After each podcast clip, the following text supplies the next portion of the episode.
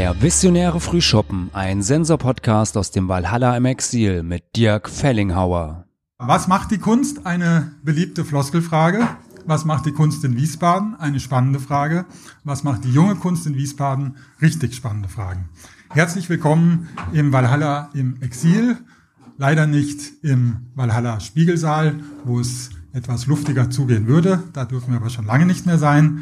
Mein Name ist Dirk Fellinghauer und ich sage herzlich willkommen an diesem Sonntagvormittag zu der Visionäre Frühschoppen Nummer 22. Wie immer eine Kooperation von Valhalla und dem Sensormagazin und diesmal außerdem in Kooperation mit dem Nassauischen Kunstverein. Der Visionäre Frühschoppen fragt und diskutiert anlässlich der aktuellen Ausstellung What's Up Wie im Nassauischen Kunstverein ähm, aber auch mit Blick auf die Ausstellung Jetzt junge Malerei in Deutschland im Museum Wiesbaden, geht das auch in Jung, geht auch was in Jung, Kunst und Künstler in und aus Wiesbaden auf der Suche nach der neuen Generation. Fünf Visionärinnen und Visionärinnen auf dem Podium, aber auch ihr und Sie seid gefragt in der visionären Minute und erstmals in dem Format der Fischbowl-Diskussion, das wir heute später ausprobieren wollen. Wenn es zur Malerei was zu sagen gibt, dann ist Malerei scheiße, sagt Lydia Balke in der eben erwähnten Ausstellung jetzt. Ähm, das ist da ziemlich prominent platziert, sieht man auch später oder jetzt demnächst hier. Wir wollen viel über Malerei, über Kunst sprechen heute. Ausgangspunkt dieses Frühschoppens war eine Mail, die mir Elke Grun, die Leiterin des Nassauischen Kunstvereins, am 31. Juli geschrieben hat. Sie schrieb, dass sie die Saison im Kunstverein mit eben dieser Ausstellung ganz junger künstlerischer Positionen aus Wiesbaden starten. Und äh, der Hintergrund für sie war, dass ihr beim Abschied von Isolde Schmidt, der langjährigen Referentin für bildende Kunst in Wiesbaden, aufgefallen ist, dass die junge Generation komplett nicht anwesend war. Und da das Kulturamt nicht nur einen relativ frischen Dezernenten, Axel Imholz, der sich entschuldigt hat, weil er im wohlverdienten Urlaub ist, und einen neuen Amtsleiter, Jörg-Uwe Funk, den ich sehr herzlich begrüße, im, im Amt hat, äh, sondern jetzt auch bald eine neue Referentin oder einen neuen Referenten bildende Kunst. Fände ich es spannend, sagt Elke Grun, eine Vision gemeinsam zu entwickeln. Auch im Rahmen der Debatte um die Wiesbaden Biennale 2020 und den Kunstsommer könnte es eine spannende Aufhänger sein für einen visionären Frühschoppen. Das fand ich auch und finde ich auch und ähm, wie man sieht, finden das sehr viele auch, sonst wäre es hier heute nicht so voll. Eine neue Generation von Künstlerinnen und Künstlern gibt es in Wiesbaden, keine Frage, aber wo sind sie, außer heute hier? Wie arbeiten Sie? Was treibt Sie an und um? Welche Relevanz haben Sie für die Stadt und umgekehrt? Es geht um Sichtbarkeit, Vernetzung, Räume, Arbeits- und Ausstellungsbedingungen, um Förderung, Szene und Szenen und Impulse, um Anliegen, Ansprüche und Ambitionen in ihrem künstlerischen Alltag, aber auch an diesem visionären Vormittag. Künstler, Kuratoren, Kenner, Galeristen, Aktivisten, Begeisterte, Interessierte kommen hier heute zusammen auf der Bühne und ins Gespräch. Auf dem Podium werden Ihre Visionen und Ideen präsentieren und diskutieren. Die bereits erwähnte Elke Kuhn, Leiterin des Nassauischen Kunstvereins in Wiesbaden, Simon Hegenberg, Künstler aus Wiesbaden, Samira Schulz, Fotografin, deren, die ein aktuelles Fotoprojekt macht, äh, wo sie Foto und schreibendes Konzept, von dem sie uns erzählen wird, ein bisschen unter der Frage, was ist Kunst, wo sind die Künstler. Dann Christian Rother, Galerist und Startup-Unternehmer von der Galerie Rother Winter und äh, Smart Collectors und Helena Hafemann, eine Künstlerin der neuen Generation, die auch in der Ausstellung im Kunstverein vertreten ist. Wer weiß, vielleicht kommen wir heute der jungen Wiesbadener Kunst auf die Spur. Vielleicht helfen wir ihr sogar auf die Sprünge. Was heute gesagt und diskutiert wird, wird anschließend auch als Podcast zu hören sein. Äh, Falk Sins wird das Ganze wie immer festhalten und danach in eine tolle Form bringen und dann wird es, wie ich ihn kenne, wieder in wenigen Tagen schon nachzuhören sein auf Anchor FM und dann dort unter der Visionäre Frühschoppen. Äh, wir begrüßen auch Presse heute, den Wiesbadener Kurier mit Marie-Louise Raupach und den Sensor mit Max Wegener, der auch ein paar Fotos machen wird, sicher. Ähm, zum ersten Mal leider nicht dabei heute Nico und Steve von Wiesbadener Visionen, sind beide leider krank geworden, die das hier auch immer alles mitverfolgen und begleiten. Sie haben gebeten, euch fleißig zu twittern und die Social Media zu nutzen unter dem Hashtag WI Visionen in einem Wort und das hier auch äh, zu dokumentieren, was hier passiert wird oder auch mitzudiskutieren.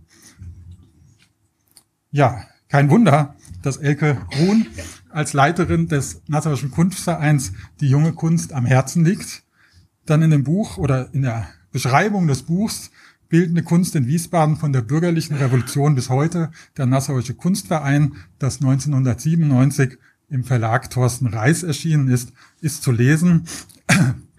Im Vormärz der Zeit vor der bürgerlichen Revolution 1848-49 besannen sich die Bürger mit steigendem Selbstbewusstsein gegenüber Adel, Kirche und Krone darauf, auch die Präsentation zeitgenössischer Kunst in die eigene Hände zu nehmen. Aus den damals gegründeten Honoratiorenvereinen wuchsen im Laufe der Jahre aktive Bürgerinitiativen, die im Gegensatz zu den Museen die junge Kunst quasi die noch feuchten Leinwände der Künstler an die Öffentlichkeit brachten und seit 150 Jahren bringen. Und es ist auch kein Thema, dass das Thema virulent war und ist. Auf Wikipedia ist zu lesen. Äh, Wiesbaden wirkte auf Künstler noch nie schulbildend, wie etwa die Düsseldorfer oder die Münchner Malerschule. Auch entwickelte sich hier zu keiner Zeit eine Künstlerkolonie. Schon im frühen 19. Jahrhundert wurde Wiesbadens kultureller Charakter geprägt.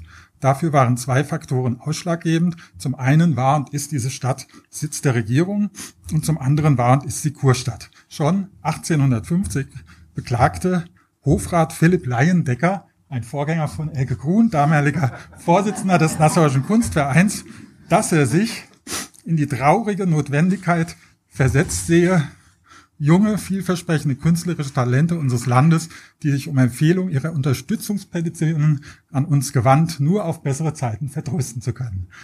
Damals schon. Damals schon. Wir werden sehen, wie das heute ist. Während der Kurbetrieb Theater und Konzert förderte, blieb die bildende Kunst begleitende Attitüde. Daran hat sich bis heute kaum etwas geändert. Ja, das sind einleitende Worte zu diesem Vormittag. Ähm, wir wollen fragen, wie sieht's heute aus? Wie könnte es morgen aussehen? Ich begrüße nochmal die Visionäre aufs Podium, auf dem Podium und wird mit einer schnellen Runde spontan vorneweg starten, dass jede und jeder von euch sich kurz vorstellt, indem sie und er den Satz vollendet. Kunst ist für mich in einem Wort oder einem Satz ganz knapp. Ja, ja, ja.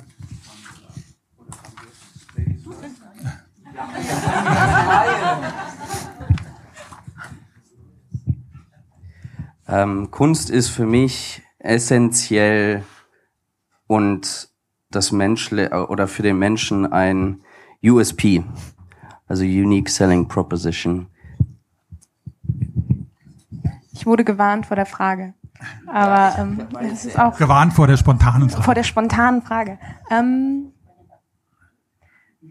Kunst ist für mich momentan mein Leben, hoffentlich zukünftig mein Leben.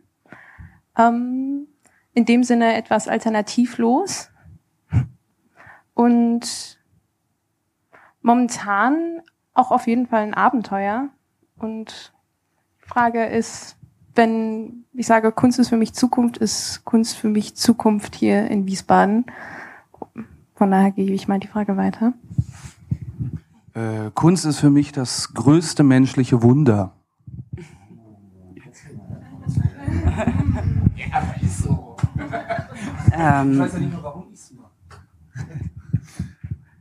Kunst ist für mich äh, in erster Linie ein Ausdrucksmittel und die Möglichkeit, Dinge aus anderen Perspektiven zu sehen und in Frage zu stellen und zum Denken anzuregen. Ja, jetzt ist schon so viel gesagt worden. Also für mich ist Kunst Raum. Also Raum in jeder Ebene, also Zeit, Freiheit, Leben. Ich denke, der Begriff Raum trifft für mich am, am, ja, am umfassendsten, wenn es nur ein Wort sein soll. Vielen Dank. Und damit ähm, darfst du gleich mehrere Worte noch sagen, weil du hier den Anfang heute machst mit einer kleinen Keynote. Elke Krohn, wie schon gesagt, Vorsitzende des Nassauischen Kunstvereins, ansässig auf der Wilhelmstraße in Wiesbaden. Wir wollen eine Landeshauptstadt sein, aber in manchen Belangen sind wir doch eher ein Landesdorf, hat äh, Elke gesagt, kann man zumindest dem Wiesbadener Kurier entnehmen in einem Bericht, wo sie zu Gast im Erzählcafé der Volkshochschule war. Äh, sie betreibt ihren Job als Leiterin des Nassauischen Kunstvereins ehrenamtlich. Auch das ist äh, offenbar singulär bei den Hauptstadtkunstvereinen. Sie ist heute Morgen, weil sie es eben ehrenamtlich macht und äh, anders ihr Geld verdient, aber nicht nur das, sondern zum Glück auch dank ihres Jobs viele Inspirationen aus der ganzen Welt mitbringt. Sie ist heute aus Chicago gelandet. Vielen Dank, dass du trotzdem hier bist und deinen Jetlag wahrscheinlich auch mitgebracht hast. Äh, wer Wiesbaden hört, sagt Fluxus, nicht Jawlensky. Hier fand 1962 Weltkunstgeschichte statt. Auch das hat Elke gesagt. Das werde hier nicht angemessen gewürdigt, findet die Kunsthistorikerin. Sie arbeitete, bevor sie nach Wiesbaden kam, am Aufbau des Schloss Meuland mit, das die größte Beuys-Sammlung der Welt besitzt. Sie studierte in Köln. Ihr Studium finanzierte sie sich nebenbei bereits als Flugbegleiterin, Deswegen auch die Landung heute zum Glück aus Chicago. Dabei ist die Mutter eines Sohnes bis heute geblieben. Die Kombination liegt ihr.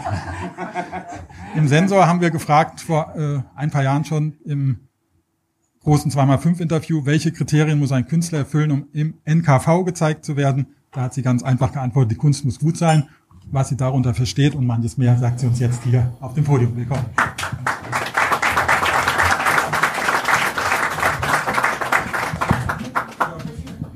Ich habe, wie Sie sehen, keine Notizen mitgebracht, weil ich das irgendwie schöner finde, wenn ich das einfach jetzt mal so erzähle, weil es dann, glaube ich, auch besser rüberkommt. Ähm, das war nicht ganz geplant. Eigentlich wollte ich gestern Abend schon wieder hier sein, aber wir hatten Verspätung. Also ich bin tatsächlich eben erst gelandet. ähm, aber es hat ja geklappt. ja, du hast eben aufgehört, Dirk, damit, dass ich immer noch einen Sohn habe. Ja, den habe ich. Der ist inzwischen 15. Und ähm, für mich ist er immer so ein bisschen eine Messlatte, weil ähm, als er gerade frisch geboren wurde, hatte sich damals dieser Arbeitskreis Stadtkultur in Wiesbaden gegründet, eben aus dieser uns allen bekannten Not.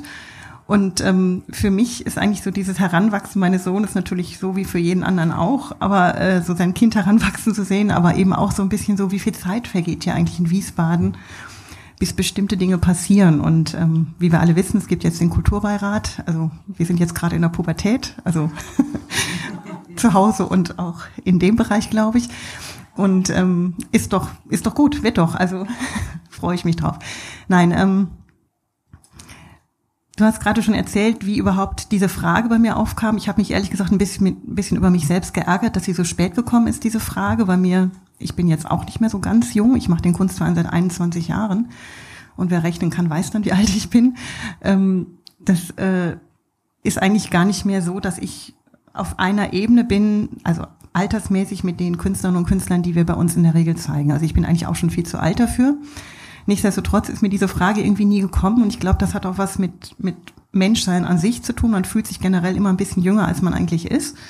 Und manchmal merkt man auch nicht so wirklich, wie die Zeit so unter einem schon so vorbeigeht oder, oder über einem, je nachdem, wie man guckt, ähm, dass Dinge einfach schon einen ganz anderen Weg einschlagen. Und das war bei mir so der Trigger-Clickpoint war wirklich, als Isolde Schmidt, die wir, glaube ich, alle kennen, die hier im Raum sind, ihre Verabschiedung hatte. Und ich dachte, hey, wer ist denn hier eigentlich alle im Publikum? Und wo sind sie? Wo sind die? Wo sind die Nachwachsenden? Also ich kannte fast jeden, zumindest so vom Gesicht und ähm, musste mich dann auch selbst in diese Altersgruppe einordnen, äh, beziehungsweise ähm, ich war sicherlich noch eine der Jüngeren, die da waren, aber es war halt generell so, wo ich dachte, wo sind sie? Das ist doch das Kulturamt, das Referat Bildende Kunst. Und ja, daraus entstand die Frage, gekoppelt mit einer Suche, denn das war überhaupt nicht so einfach, die Jungen zu finden. Und ähm, also wir haben wirklich überall rumgefragt, alle erdenklichen Leute, die uns einfielen. Ähm, das ist jetzt nicht, dass hier auch die Künstlerinnen und Künstler, die im Raum sind, dass ich euch nicht alle irgendwie schon kannte oder wusste, dass es sie gibt, aber ich wollte oder wir wollten im Kunstverein einfach die noch Jüngeren, die jetzt gerade anfangen, nicht die, die schon seit zehn Jahren immer mal wieder eine Ausstellung hier in Wiesbaden haben oder zum Teil auch schon bei uns hatten, sondern eben, wo ist der Nachwuchs, wie man so schön sagt, blödes Wort, aber ist halt so. Genau. Ja, wir haben einige gefunden, wir haben sicherlich nicht alle gefunden. Ich hoffe, ähm, dass wir aufgrund der Ausstellung vielleicht noch mehr entdecken, weil das wäre wirklich schade, wenn ähm, so großartige Entdeckungen dann einfach verschwinden in eine andere Stadt und die Stadt nichts davon hätte hier. Ähm, mir ist es vor ein paar Jahren schon mal so passiert, dass ich in Leipzig beim, äh, bei einem Rundgang war und auf einmal eine junge Malerin entdeckte.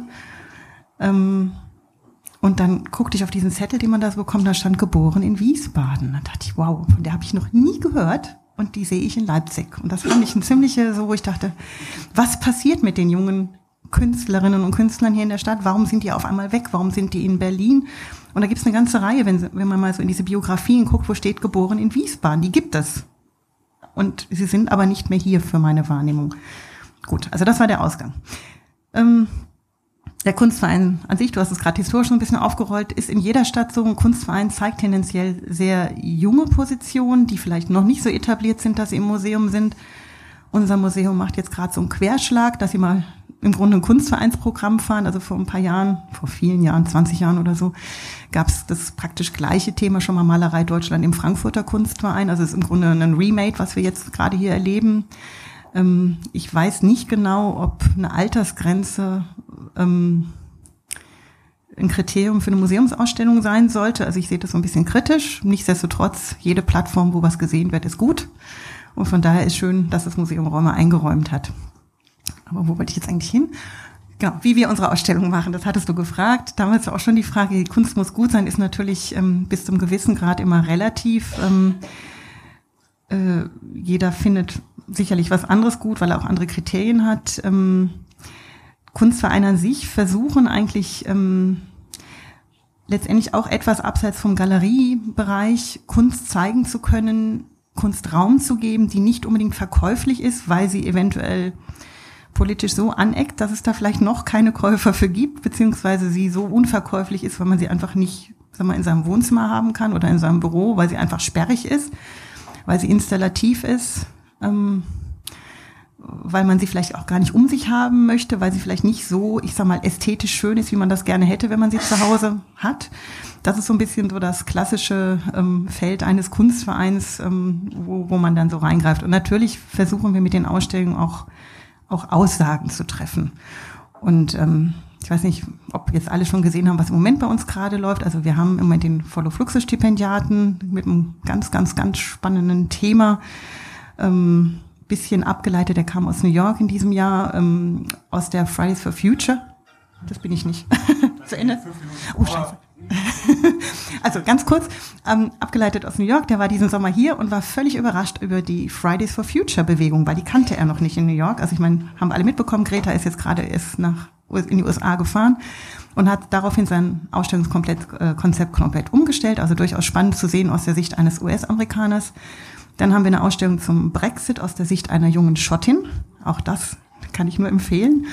Und weil ich ja wusste, dass im Museum diese Malereiausstellung stattfand. Und ich muss sagen, Alexander Klar hatte mich gefragt, ob wir auch wollen.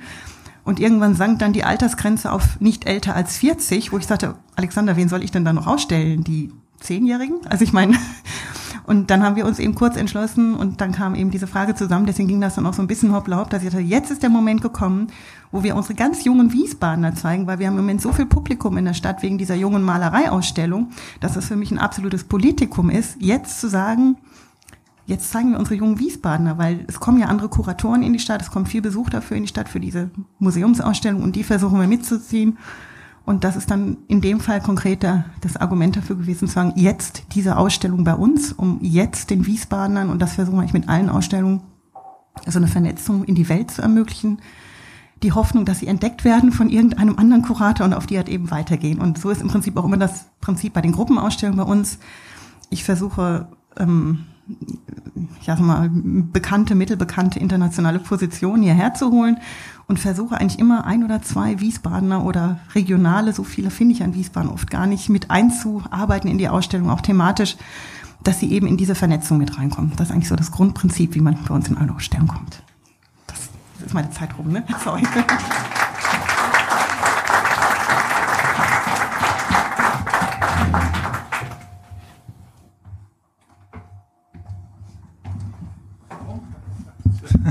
Mal schauen, wer im Laufe des Vormittags den besten Weg findet. Ähm, ja, vielen Dank, Elke, äh, dafür. Du hast gerade gesagt, jetzt war ein Anlass für euch, jetzt auch, also jetzt im Museum Wiesbaden war für euch ein Anlass, jetzt auch die junge Wiesbadener Kunst zu zeigen, dass das ein bisschen abstrahlt. Und äh, jetzt läuft es bisher seit erst einer Woche oder zwei. Merkst du schon, funktioniert die Idee? Geht dein Plan auf, dass äh, ihr davon profitiert, ähm, die jungen Wiesbadener Künstler von den Ja, auf jeden Fall. Also ich, ich weiß nicht, wer bei der Eröffnung im Museum war. Es war gut besucht, gut voll, bundesweit besucht. Und ein Großteil der Kuratoren, der Galeristen war tatsächlich an dem Nachmittag bei uns im Kunstverein. Was jetzt noch im Nach, ich war jetzt die ganze Woche nicht da, habe ich noch nicht so mitbekommen, aber ich glaube nicht, dass sich irgendjemand, der für die Ausstellung der Malerei nach Wiesbaden fährt, sich den Kunstverein entgegenlässt. Wir sind 100 Meter auseinander. Also jeder, der sich für Kunst interessiert, nimmt beides mit. Das ist einfach eine, denke ich mir, auch ein Standortvorteil, den wir da auf der Wilhelmstraße haben. Mhm. Dass das einfach automatisch mitläuft jetzt. Da hätte das Kunsthaus sicherlich schwerer, wenn man die gleiche Ausstellung oben machen würde. Und jetzt nochmal zu eurer Ausstellung What's Up Wie. Es sind also sechs Künstlerinnen und Künstler, die aber natürlich nur ein hoffentlich Bruchteil der Wiesbadener Künstlerinnen und Künstlerszene sind. Wie habt ihr die jetzt ausgesucht für diese Ausstellung? Ähm, also mir war wichtig, dass wir versuchen, so, es wird immer so abfällig gesagt, aber so ein Blumenstrauß, also so etwas von allem, mal so ein bisschen überzogen. Es musste jetzt nicht unbedingt Video sein, weil wir hatten ja diese sehr videolastige Ausstellung auf der ersten, oder haben die sehr videolastige Ausstellung auf der ersten Etage. Und ähm, ich wollte einfach so diese Vielschichtigkeit, was möglich ist in der Stadt, ähm, ja, mal eröffnen, in, in den Raum stellen. Also, dass es das alles gibt hier. Man muss es nur suchen und finden vor allem. Also, finden ist echt schwierig, aber. Ähm. Ja, das wird sicher heute auch noch ein Thema sein im Laufe des Vormittags. Du hast unter anderem auch den Kulturbeirat erwähnt, den neu begründeten, seit gut einem Jahr jetzt arbeitenden. Bei der Gelegenheit herzlich willkommen Doro Angor, stellvertretende Vorsitzende des Kulturbeirats und kulturpolitische Sprecherin der Grünen im Rathaus. Und wir machen weiter mit Simon Hegenberg. Er ist geboren 1985 in Wiesbaden, hat studiert an der Akademie für Kommunikationsdesign in Frankfurt, ist Gründer der Wiesbadener Agentur Digital Milk oder Digital Milk, lebt und arbeitet zum Glück immer noch in Wiesbaden als Künstler, Foto, Videograf. Äh, er ist Musiker, bildender Künstler, ist oder war Schauspieler, Performer, hat diverse Ausstellungen in Wiesbaden gemacht. Also er ist, glaube ich, durch und durch Künstler und ist ein super krasser Typ und auf jeden Fall. Und er äh, schafft es auch mit seiner Arbeit auch Geld verdienen, das äh, zu verdienen. Das ist eingebaut. Ach so, genau. Das ist schon wieder alles ist beim Kunst. Äh, man manchmal weiß man nicht, wo es herkommt, wo er herkommt. Jetzt kommt er auf die Bühne, Simon Hegenberg. Ja.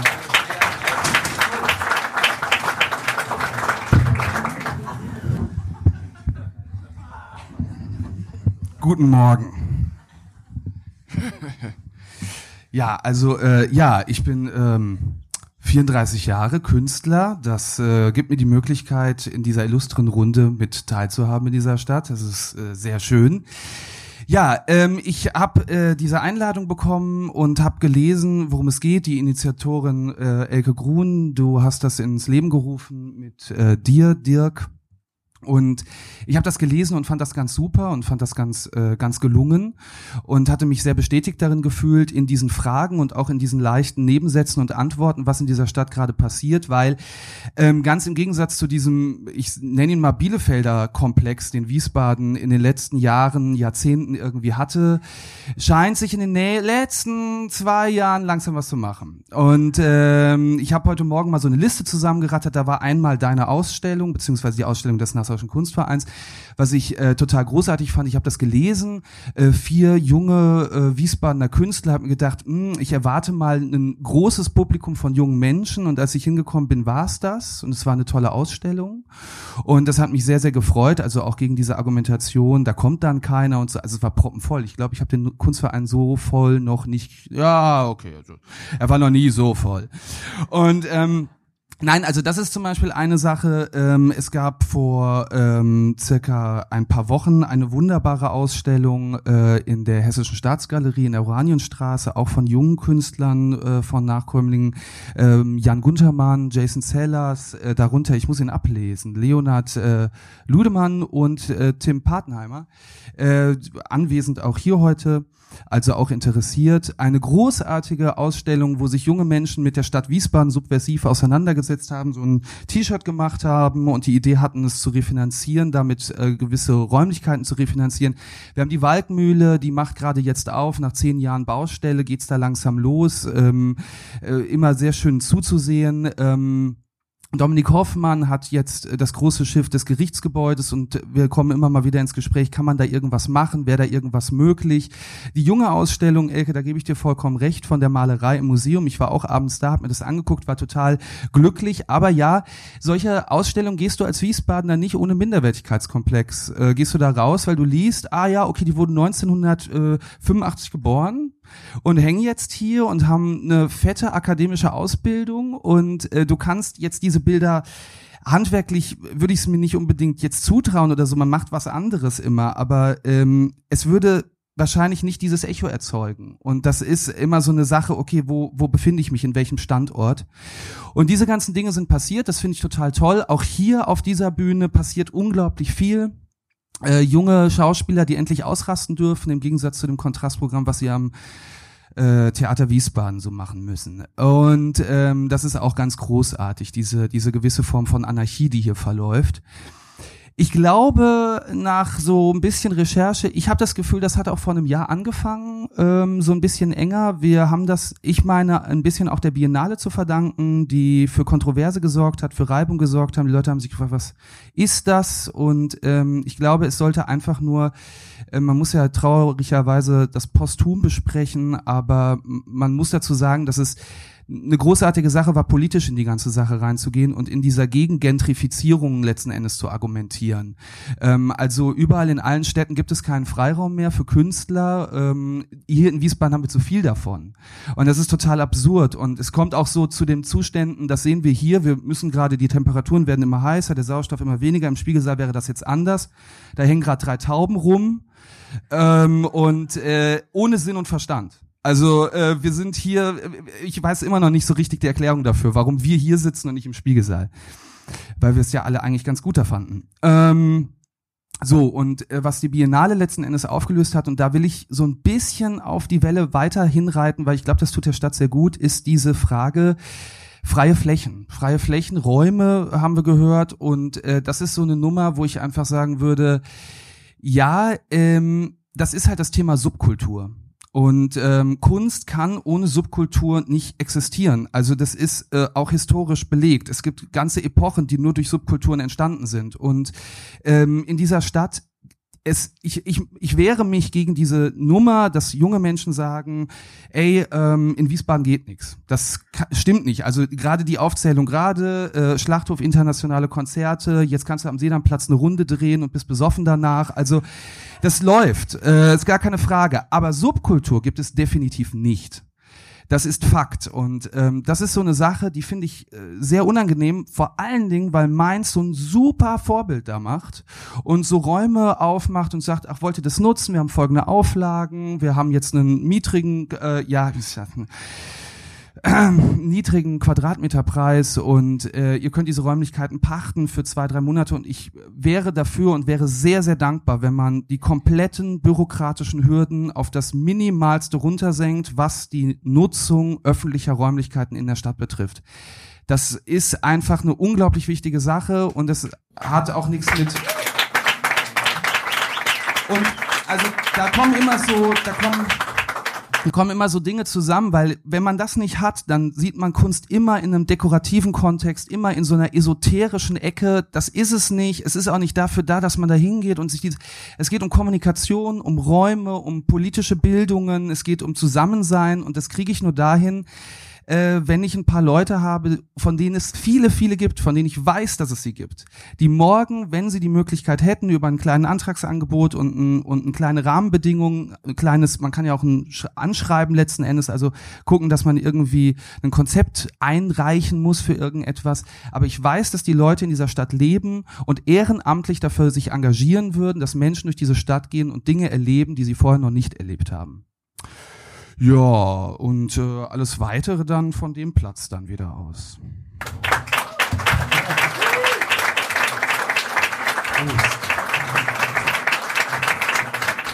Ja, vielen Dank, Simon. Äh, du hast die Wiesbaden Biennale auch erwähnt. Martin Hammer, den Kurator der letzten beiden und wohl auch der künftigen Biennale haben wir natürlich auch eingeladen. Er hat geschrieben, er wäre sehr, sehr gerne hier, ist aber gerade im Ausland. Ähm, aber er wird sich das sicher den Podcastern interessiert anhören. Und ich glaube, äh, Wiesbaden Biennale sind alle, die dabei waren, sich einig, dass das ein äh, Kick dieser Stadt gegeben hat. Und umgekehrt ähm, war ich mal bei einer Eröffnung im Nassauischen Kunstverein. Da stand dann Maria Magdalena Ludewig neben mir, die ja leider tragisch verunglückt ist Anfang des Jahres und an so einem Eröffnungsabend und hat gesagt, was ist denn das hier? Hier sind sie ja. die jungen Leute, das junge, das coole Wiesbaden, die Künstler. Also das sind sicher so zwei wichtige Orte und äh, Knackpunkte dieser Stadt, eben der Nassauische Kunstverein und ähm, die Biennale, die jetzt im nächsten Jahr dann wieder kommen wird. Aber natürlich geht es auch weiterhin um die Frage, wo sind sie, die Künstler, wer sind sie? Und um dieses Thema äh, kümmert sich Samira Schulz ein bisschen gerade mit einem Projekt. Samira ist in Wiesbaden geboren und aufgewachsen. Sie hat in London Fotografie studiert und anschließend als Digital Operator, Retoucher und Fotografin gearbeitet. Fotografin weiß ich, was das ist, das andere. Äh, Retoucher glaube ich auch. Studium der Artdirektion in Buenos Aires in Argentinien folgte. 2012 kam sie nach Wiesbaden zurück und arbeitet hier jetzt als freischaffende Fotografin und wird uns berichten, was sie so umtreibt.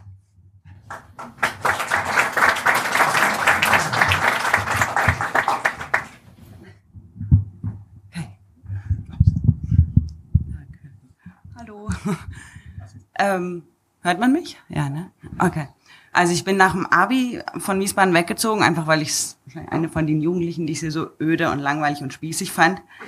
Und ähm, bin dann 2000, also bin ein bisschen da um die Welt getingelt und 2012 wieder hergekommen und war eigentlich überrascht, wie nett und schön und freundlich das Leben hier ist und wie einfach es sein kann. Und habe aber trotzdem irgendwie den Konflikt vermisst oder den Untergrund oder den irgendwas, dass man auf der Straße irgendwie sieht, hier passiert was, hier sind Leute, die anders denken, die nicht ganz so konform dieses schön funktionierende Leben leben, sondern irgendwie auch andere Sichtweisen zeigen können. Und ähm, hatte im alten Gericht einen, einen Raum gemietet und hatte irgendwie die Vision, dass sich dieses ganze alte Gericht füllt mit jungen Leuten und auch nicht junge Leute, ähm, aber kreative Leute, die was zu sagen haben, Leute, die was zu machen haben, dass es dann Austausch gibt. Wir hatten diese tollen Vorstellungen, was man da alles machen könnte auf diesen verschiedenen Stockwerken. Aber es war halt meistens eigentlich leer. Also einer der wenigen war Simon, da habe ich ihn da kennengelernt und er war dann auch eigentlich der erste für mein Projekt, den ich dann ähm, darauf angesprochen habe, weil es mich dann einfach interessiert hat, wo sind hier die Künstler, wo sind die, es muss ja diese Leute geben, die irgendwie anders denken, die nicht nur diesen konformen Weg gehen, sondern eben auch eine andere Sichtweise haben oder das Bedürfnis haben, sich auszudrücken oder mal zu explodieren oder ähm, so. Was mir das Ganze auch, also ich glaube in, diese, in diesem Zusammenhang, weil ich war eben in London und in Buenos Aires und ich war es gewohnt, mit Künstlern zusammen zu sein oder Leute, die künstlerisch sind oder Leute, die extrovertiv sind und verrückt und wie auch immer und das war so selbstverständlich.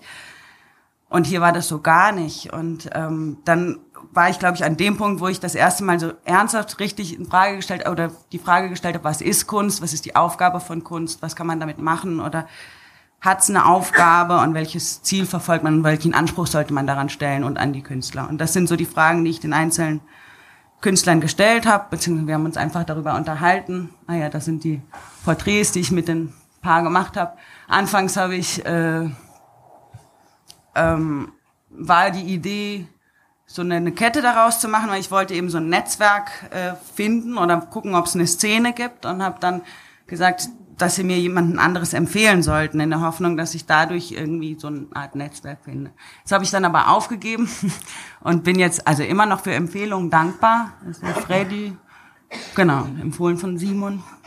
Ähm, also ja, also ich nehme Empfehlungen noch an, aber letzten Endes entscheide ich dann doch, wen ich mit aufnehme und wen nicht, weil ähm, ich möchte schon gerne Leute treffen, die was zu sagen haben. Und da gibt es sehr viele unterschiedliche. Also Freddy ist zum Beispiel so ein Philosoph und ähm, sehr konzeptionell arbeitender, der sich äh, viel vorher viel überlegt, bevor er dann irgendwie anfängt und das Konzept steht über allem.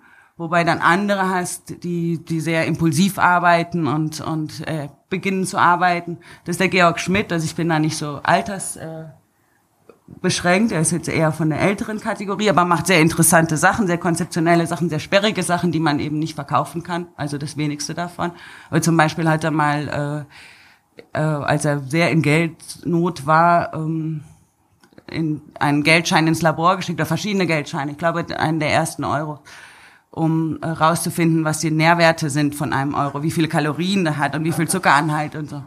Und das kann man auch sehen. Also der hat äh, wirklich interessante Sachen gemacht. Und der wäre, wäre zum Beispiel auch, ja, äh, das ist der Inox, den kennen wahrscheinlich alle irgendwie. Der hat auch viel zu sagen, je nachdem, wie man Also es gibt sehr verschiedene Sichtweisen und Ansichtweisen und ähm, was so meine Vorstellung wäre, dass man davon, äh, dass man diese, dass man so einen Dialog schafft zwischen den Leuten. Also ich finde das ein, ähm, eigentlich sowas wie dies hier, nur öfter und ähm, und auch über solche philosophischen oder nicht philosophischen Fragen, über was ist Kunst, was ist die Aufgabe. Die haben alle so verschiedene Sichtweisen und Herangehensweisen.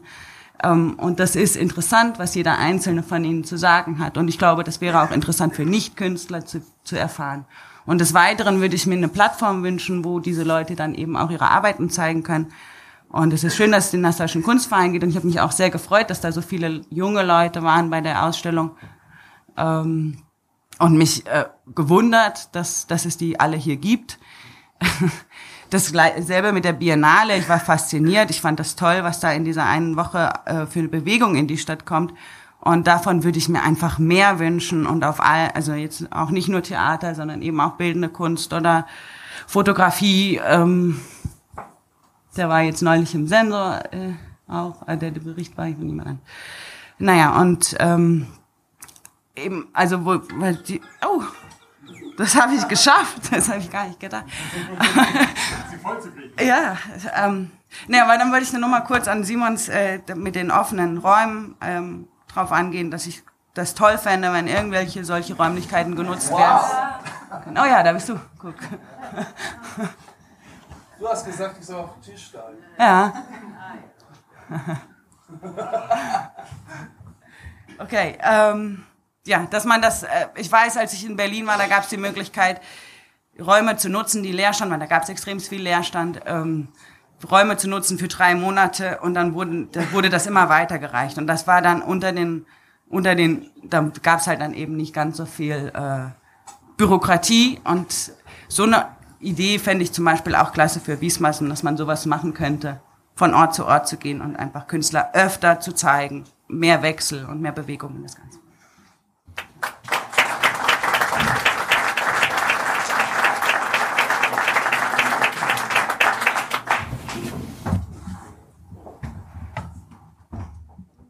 Ja, vielen Dank, Samira. Wir werden den missionären Frühschoppen ab jetzt wöchentlich veranstalten hier. Jeden Sonntag um zwölf treffen wir uns. ja, ähm, genau. Du hast schon eben gesagt, ähm, ein Foto, was auch im Sensor erschienen ist. Äh, Samira macht auch großartige Fotos für den Sensor regelmäßig. Aktuell hat sie die Titelstory fotografiert. Das äh, Coverbild, das stammt aus der aktuellen Ausstellung im Museum Wiesbaden, falls das schon jemand gesehen und vielleicht wiedererkannt hat. Die Frage an Samira wäre noch jetzt ähm, mit dem, was du hier sammelst und dokumentierst, ähm, was soll daraus werden? Also hast du eine Idee, soll es ein Buch, eine Publikation, eine Website werden oder weißt du das noch gar nicht? Ähm, naja, derzeit bin ich noch am Sammeln und es geht ehrlich gesagt langsamer, als ich es ähm, gerne hätte. Ähm, aber letzten Endes würde ich daraus gerne ein Buch machen. Ich stelle mir auch einen Blog vor, der eben wächst. Also eigentlich sollte der vor dem Buch kommen, damit ähm, man das folgen kann. Ich würde mir aber auch sehr wünschen, dass diese Künstler eben ausstellen können. Entweder, also wie genau, ob dann eben einer nach dem anderen oder alle zusammen. Das äh, bleibt noch offen. Und ist es äh, sicher, die, die Frage nach Finanzierung stellt sich auch immer? Immer. also auch für ein solches Projekt, nicht nur für die Kunst selbst, sondern also das. Klar, also ich meine, wenn man dann äh, überlegt, was dann alles dazukommt, ist ja nicht nur die Treffen und das Schreiben, sondern eben auch, also die Ausstellungsräume, die Grafiken, die Werbung, die, wie auch immer. Ne? Dann läppert sich das auf Dauer. ja, das sind natürlich auch Fragen, die man eine Frage an das Kulturamt immer wieder sein wird. Also fragt nicht nur, was ihr für die Stadt tun könnt, fragt auch die Stadt, was sie für euch tun kann. Und da wird Jörg Uwe Funk ist immer euer erster Ansprechpartner mit seinem großen oder vielleicht auch nicht so großen Team, wer sich wünschen würde, aber auf jeden Fall Kulturamt Wiesbaden. Wie ist die Mailadresse für die ersten Versuche, Kontakt aufzunehmen? Ist kultur.wiesbaden.de. Genau. Von da. Die Haushaltsverhandlungen laufen. Ähm, genau, wir kommen jetzt zu dem Format Die Visionäre Minute. Das ist die Idee, dass jeder und jeder von euch, der eine Idee hat, eine Vision ähm, zum Thema heute sich melden kann und diese vortragen in maximal 60 Sekunden. Dieses Format für alle, die wollen, wird diesmal ergänzt, wie schon erwähnt, äh, mit der Idee der Fishbowl-Diskussion, die wir hier anschließen wollen. Ähm, darf ich fragen, wer schon mal, wer weiß, was eine Fishbowl-Diskussion ist? Oh, da habe ich bis vor kurzem auch dazu gehört, das nicht zu wissen.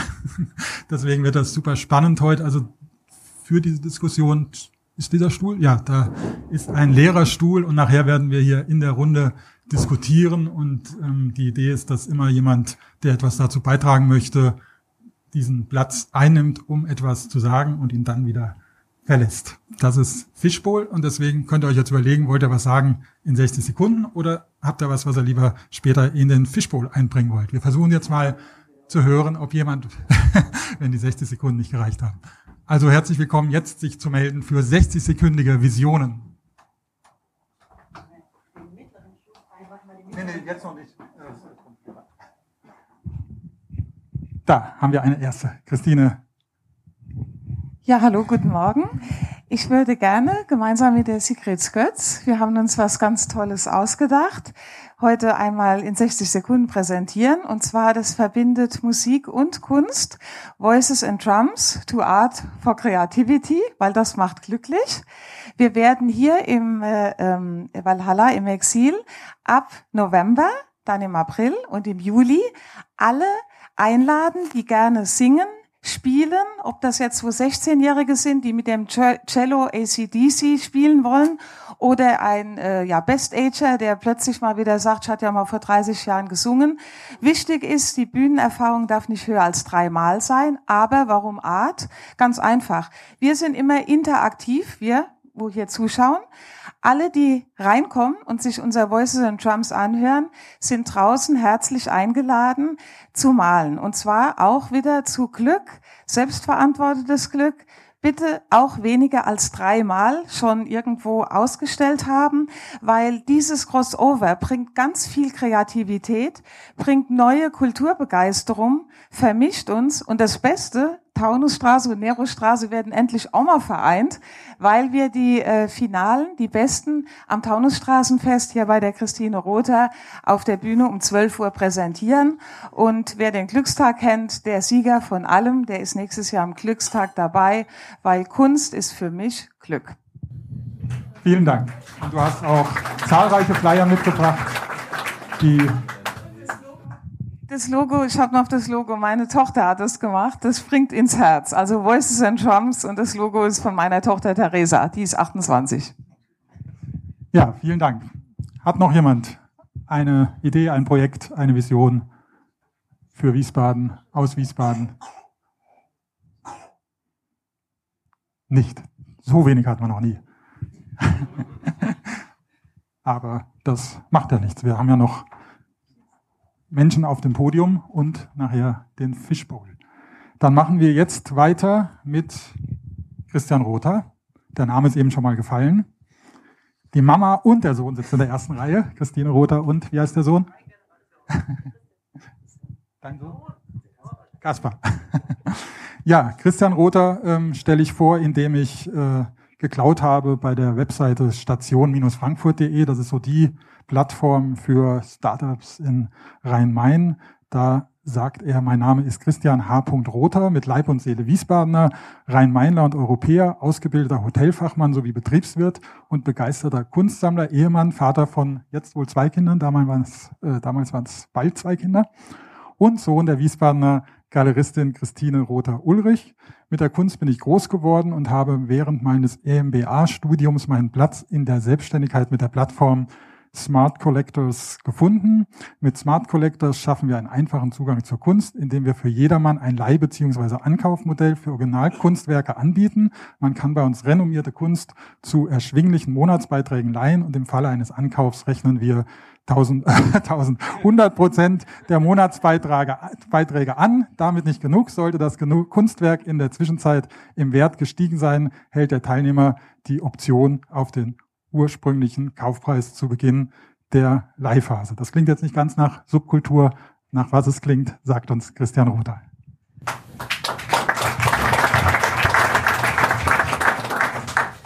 Ja, danke. Ähm, mittlerweile bin ich dann auch ab äh, Oktober bei meiner Mutter mit eingestiegen. Äh, die Elvira hat mir die Ehre erteilt, Elvira Mann-Winter ähm, ihren Posten zu übernehmen. Das heißt auch äh, neben Startupler und äh, Unternehmer auch jetzt Galerist. Und ähm, zu meinem Intro, was für mich die Kunst ist, hatte ich gesagt, essentiell. Ähm, da meine ich gesellschaftlich essentiell.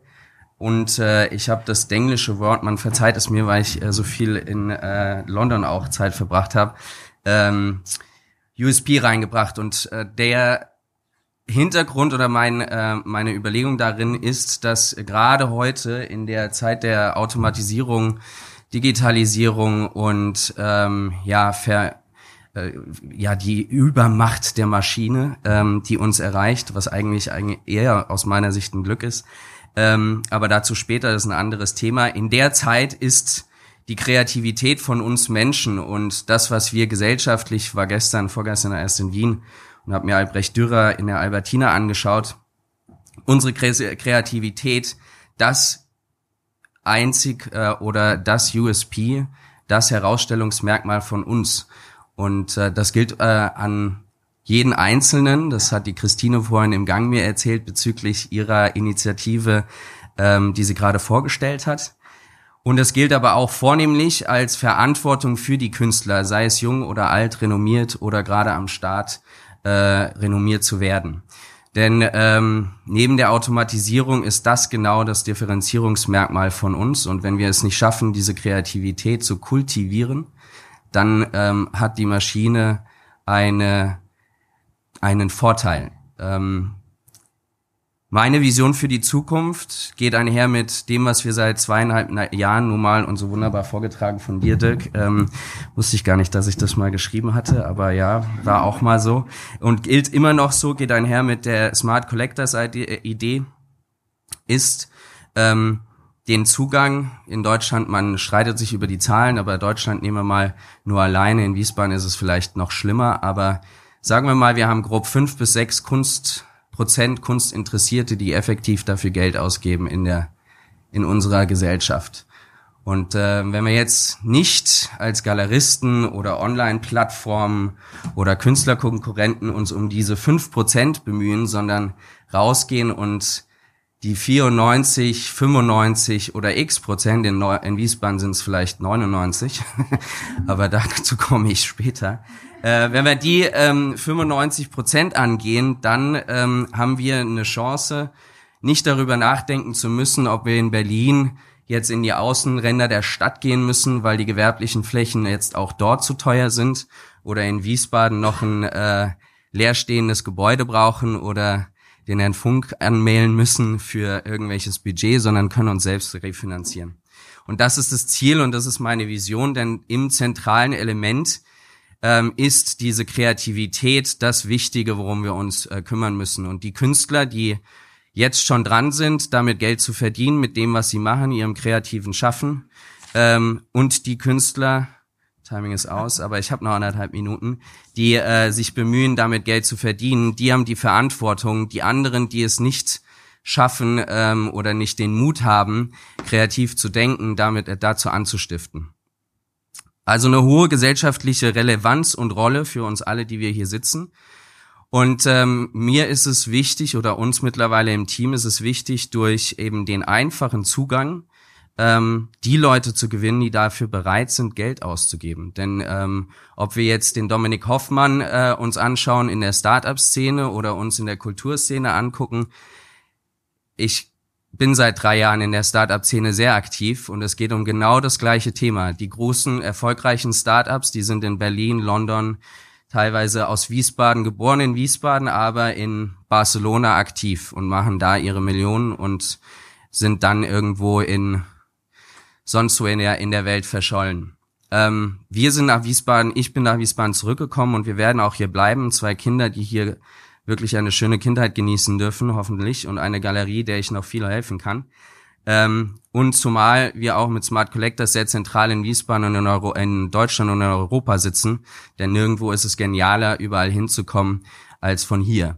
Das heißt, ähm, wir nicht nur die, die hier geboren sind, sondern die, die auch vielleicht hierher kommen wollen und Kunst und Kultur und Kreatives schaffen wollen, für die sind wir attraktiv und sollten rausgehen und die Arme aufmachen und alle willkommen heißen. In diesem Sinne, fünf Minuten sind durch. Ich hoffe, die Vision ist rübergekommen. Ja, wie ich mal ich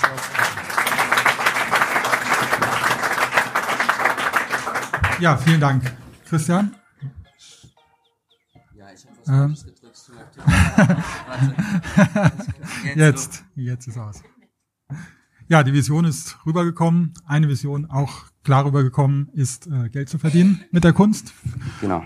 Für dich, aber auch dann für die Künstler, logischerweise. Primär für die Künstler. Primär sogar, das ja. ist aber selbstlos. ja. Also. Aber wie also- funktioniert das bisher? Also jetzt mit, äh, speziell mit Smart Collectors? Also Smart Collectors, ähm, funktioniert mittlerweile sehr gut. Ähm, 90 Prozent derjenigen, die Kunst mieten, mehr als 90 Prozent mittlerweile kaufen sie auch danach, machen also von dem Vorkaufsrecht Gebrauch und ähm, werden dann zu Sammlern und werden dann nicht bei dem einzigen oder diesem einzelnen Kunstwerk bleiben mit Sicherheit. Ähm, klar, wir müssen, wir gehen in, in, in sehr viel Vorfinanzierung, wenn ich da kurz nochmal einsteigen darf. Ähm, und müssen auch finanzieren dieses Marketing, weil das schafft nie einer alleine. Ähm, nichtsdestotrotz, um kurz nochmal einen Punkt, den ich ganz vergessen hatte, mit reinzuwerfen, wir haben jetzt äh, Tim Bengel, einen wirklich sehr, sehr international renommierten Künstler, der 27 ist, hier in der Stadt gehabt. In Esslingen, in seiner Heim äh, Heimatstadt, waren also 1500 Leute auf der Gästeliste für einen Künstler, der in der Kreissparkasse ausgestellt hat. Und 600 kamen noch rein wegen Brandschutz. Die Finissage musste stattfinden, weil die Warteliste so groß war und es kam wieder Full House. Hier zeitgleich in einem digitalen Zeitalter, wo wir alle von ihm vielleicht hören konnten oder was von ihm sehen konnten bislang, kamen ganz wenige zu unserer Ausstellung in der Galerie. Und auch keiner, beziehungsweise den Benjamin Sem, das ist der Einzige, der hier im Publikum sitzt und sich auch schon bei uns gemeldet hat, als Wiesbadener, bei Smart Collectors und ein weiterer Künstler war vor Ort.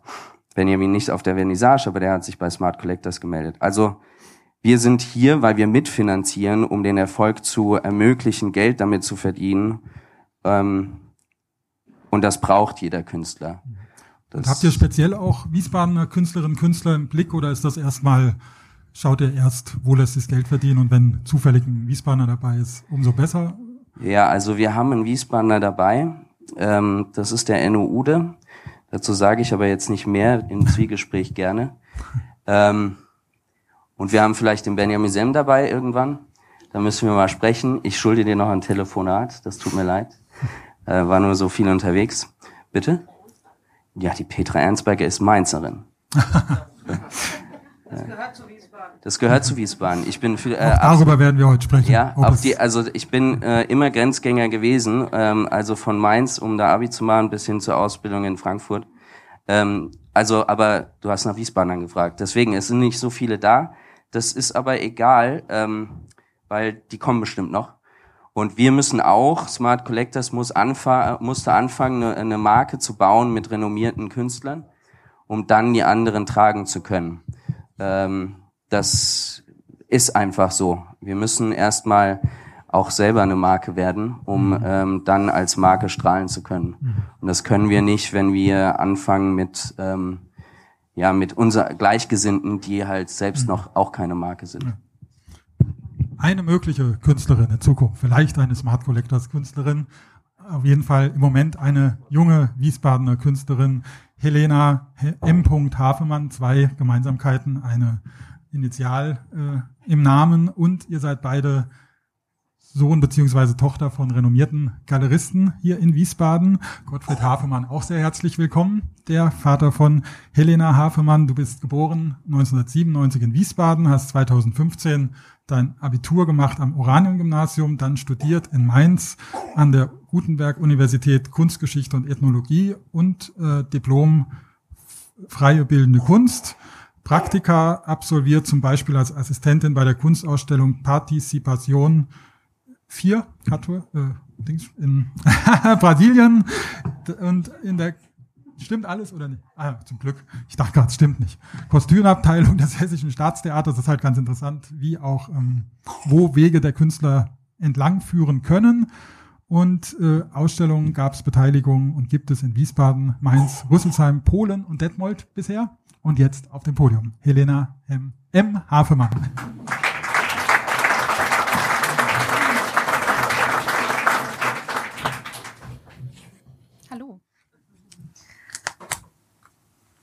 Ich habe mich sehr geehrt gefühlt, als ich gefragt wurde, hier als Visionärin sprechen zu dürfen.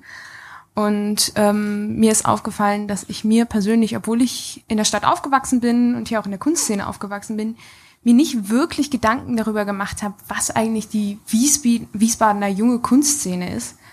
Weil für mich hat die eigentlich so nie stattgefunden. Also ich fühle mich sehr wohl in der Wiesbadener Kunstszene, aber für mich war sie nie jung.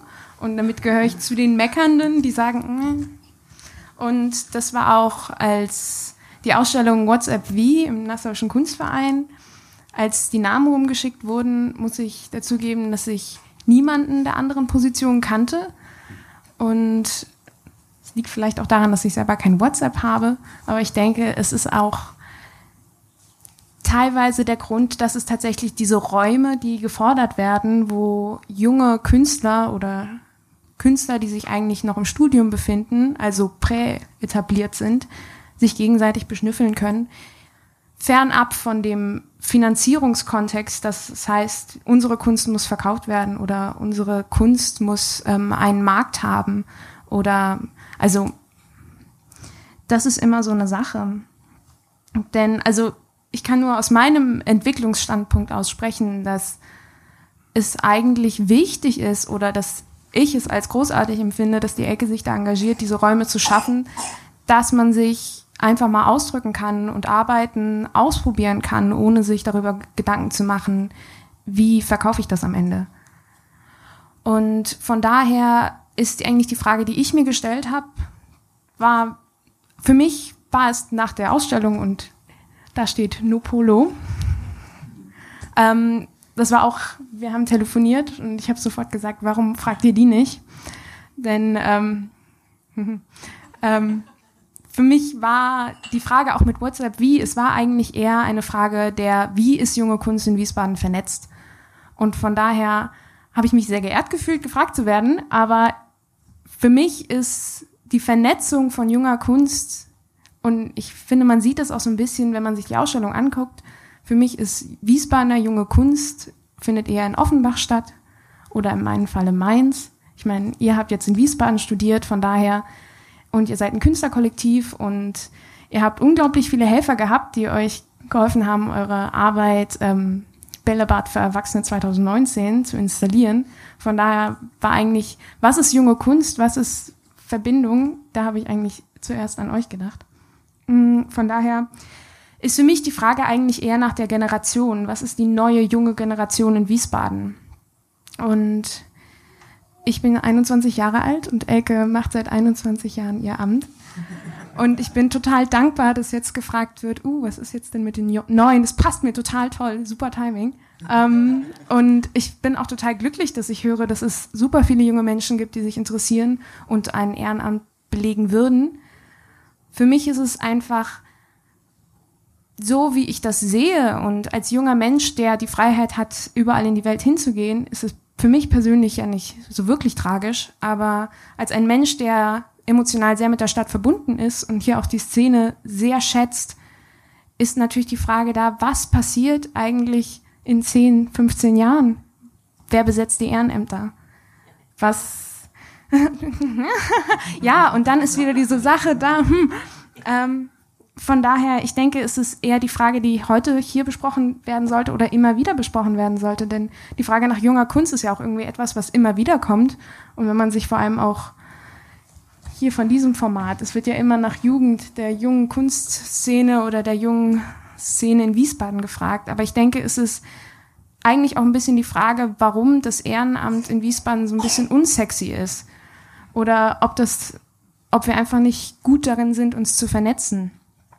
Und von daher, ich finde das total super, was du gesagt hast, Simon. Ich bin so dafür, dass wir Räume aufmachen sollten, wo junge Kunst sich ausprobieren sollte, wo man einfach mal Schauspieler singt, was auch immer, alle möglichen Projekte. Und ich meine, wir hatten den einen Raum ähm, hier in der Fraubrunnenstraße, der jetzt vom BBK übernommen wurde. Und ich weiß, äh, der Kunstraum Wiesbaden, dass da einige Studenten aus Mainz ausgestellt haben. Oh.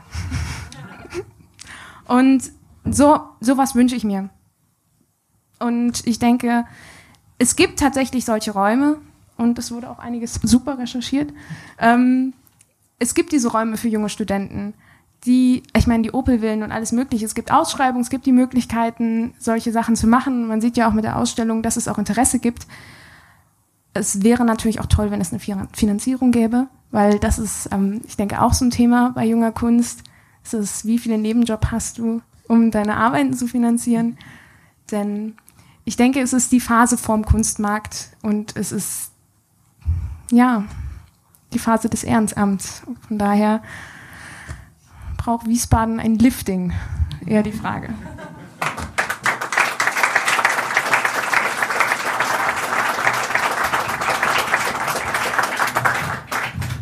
Ja, vielen Dank, Helena. Jetzt musst du uns aber auch noch verraten, was du da oh. noch außer den Blättern mit dir rumgetragen hast und jetzt vor dir stehen hast. Ähm, das sind äh, Pink Public Pimple. Danke, Elke. Ähm, ja, das ist ähm, ein Teil der Arbeit, die momentan im Nassauischen Kunstverein zu sehen ist. Und zwar ist die entstanden in meinem ersten Jahr im Studium tatsächlich.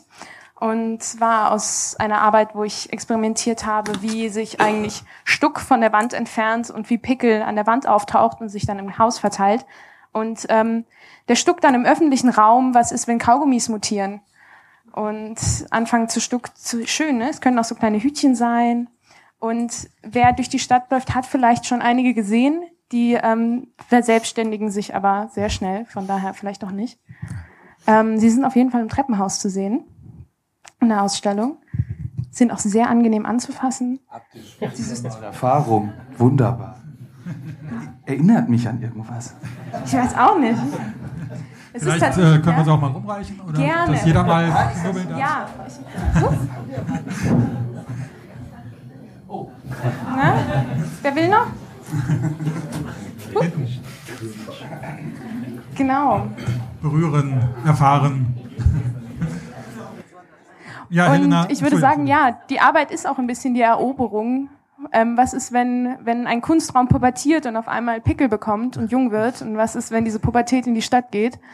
Ähm, von daher, danke, dass du die mitgebracht hast. ja, und wir haben jetzt schon ein bisschen rausgehört, Wiesbaden hat ein bisschen eher weniger das Problem der Pubertät als der Geriatrisierung vielleicht, also eher ähm, gerade in den Bereichen. Du hast auch das Thema Ehrenamt genannt.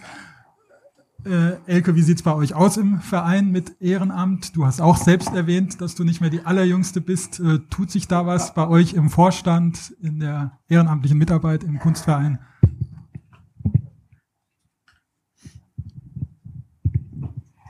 Ja, also ich habe es ja eben schon gesagt, 21 Jahre inzwischen ähm, habe ich auch Anfang des Jahres mit Schrecken realisiert. Die Zeit ging so schnell um.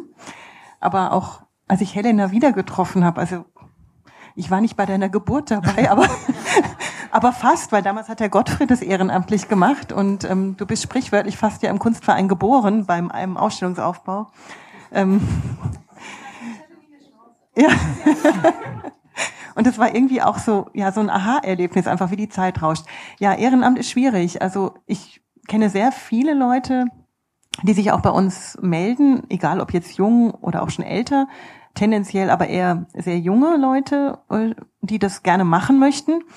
Aber das kommt natürlich ganz schnell an den Punkt, wovon lebe ich? Ähm, wie schaffe ich das mit meinem anderen Job oder was weiß ich, meinem Sport, meiner Familie, was da sonst noch so alles ist?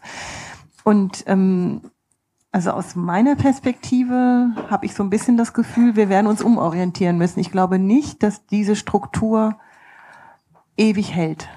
Also kurz für ein Projekt, aber was wir hier versuchen, ist auch eine gewisse Kontinuität im Programm zu haben, auch mitzuentwickeln. Ähm, die Vorausplanung ist nach außen nicht unbedingt immer so groß sichtbar, aber die läuft natürlich. Also etwa ein bis zwei Jahre im Voraus läuft da eine Grundplanung, wo soll es eigentlich hingehen. Und ähm, da ist, glaube ich, also es kann auch heutzutage gar keiner mehr bereit dazu sein. Also ich habe halt wirklich diese glückliche Lage, dass ich sehr früh diesen ähm, sehr freizeitreichen Job bekommen habe, um mein Studium zu finanzieren und ähm, ich das halt auch gut kombinieren kann. Also wenn ich eine ausländische Position im Kunstverein zeige, dann habe ich die normalerweise persönlich mitgebracht. Also die habe ich irgendwo auf dieser Welt gesehen und nehme die dann in meinem Koffer mit nach Wiesbaden. Oder wenn es digital ist, natürlich, dann geht es heute auch anders. Aber ähm, Zeichnungen oder so, die bringe ich persönlich mit und die bringe ich auch zu, persönlich wieder zurück. Aber ähm, Vielleicht solltest du auch ein paar Nassauischer Kunstvereinen Flyer mit so unauffällig in der Kabine Ja. immer verteilen, dass Ja, du vielleicht hallo, Kolleginnen hallo. und Kollegen von dir findest, die Nein, das gibt ja, gibt ja schöne Modell Synergien. Also wenn zum Beispiel in Hongkong die Art Hongkong ist, ähm, natürlich habe ich dann den Flug und natürlich ähm, kümmere ich mich dann persönlich um unsere First-Class-Gäste und ähm, kann sich wahrscheinlich jeder ausrechnen, wer diese First-Class-Gäste sind, die da zur Preview erscheinen und ähm, da wird schwer für Wiesbaden geworben oder auch wenn dann Künstlerinnen, Künstler von irgendeinem Projekt aus Yokohama oder sonst wo zurückkommen. Ich kenne sie ja nun auch zu vielen oder also ich kenne relativ viele und von daher erkenne ich sie dann auch oder und da findet schon eine Synergie statt und äh, dadurch bekomme ich auch viele Leute einfach nach Wiesbaden, die sonst normalerweise hier wirklich nicht zu sehen wären. Also eine Rachel McLean, die hat ihre nächste Ausstellung in New York in der äh, Museum of Modern Art, die ist jetzt in Wiesbaden, ja. Ähm, äh, Jorinde Vogt damals, die ist ja weltweit unterwegs inzwischen. Ähm, ganz viel Ben Patterson natürlich. Ich muss ihn immer wieder zitieren, weil ich komme tatsächlich gerade aus Chicago, weil das Art Institute in Chicago, das ist das weltbeste Museum, hat die Arbeit von Ben Patterson gekauft. Und ähm, da bin ich jetzt seit einem Jahr dran gewesen, immer hin und her und geguckt, dass sie richtig installiert ist und alles. Ähm, das ist natürlich ein unglaublichen Vorteil, den ich hier habe, den ich kombinieren kann. Aber ich wüsste jetzt im Moment niemand, der das für mich machen könnte, muss ja auch nicht. Also ähm, nur irgendwann wird es den Moment geben, wo ich nicht mehr will oder kann oder ich vielleicht auch nicht mehr tun sollte, weil ich einfach auch selbst so alt geworden bin, um da wirklich noch echt am Nerv der Zeit zu sein. Und dann, also es wird irgendwie schon weitergehen, aber ich weiß im Moment nicht, wie es weitergeht. Also, keine Ahnung. Also der Aufruf auf jeden Fall an alle, sich ähm, Institutionen wie den Kunstverein, aber auch andere anzuschauen. Ich meine hier das Valhalla, Valhalla im Exil ist natürlich auch ein äh, brodelnder Ort, wo vieles entsteht. Jetzt nicht nur in der Kunst selbst, Simon hat es ja schon erzählt, aber natürlich ist das auch eine Keimzelle, wo, was hast du vorhin gesagt, wo man ausflippen kann. Und äh, das geht aber natürlich auch nicht von alleine. Die Sigrid stemmt das hier mit einem klasse Team, aber auch das ist ein Ort, der Verstärkung immer noch gebrauchen kann. Ehrenamt ein großes Stichwort. Ähm, ich habe jetzt hier, wir sind jetzt im Fishbowl übrigens. Die äh, Fishbowl ist geöffnet. Jeder kann jederzeit nach vorne kommen und sich auf einen der Plätze setzen und sich einbringen zu einzelnen Themen. Ähm, ich habe mal ein paar Stichworte aufgeschrieben und darunter noch tausend Unterworte. Mal schauen, welche wir hier heute diskutiert bekommen zum Thema Produzieren, Präsentieren, Vermarkten, Vernetzen und auch die Rollen und die die, die, die Stadt natürlich spielt. Das wurde jetzt das, ich muss nochmal, lieber Jörg Uwe, leider dich heute jetzt immer ansprechen, damit alle wissen, der Mann ist es, den wir ansprechen müssen. Aber natürlich nicht nur, wenn es um Budget geht, sondern Kulturamt sollte ja auch Dienstleister und beratend tätig sein. Es muss nicht immer nur ums Geld gehen. Jetzt tut sogar. ähm, ja, und Nopolo habe ich dann natürlich auch direkt angeschrieben nach dem Telefonat mit Helena und gesagt, kommt, vielleicht willst du den Anfang machen, hier in den Fishbowl kommen und ein bisschen erzählen.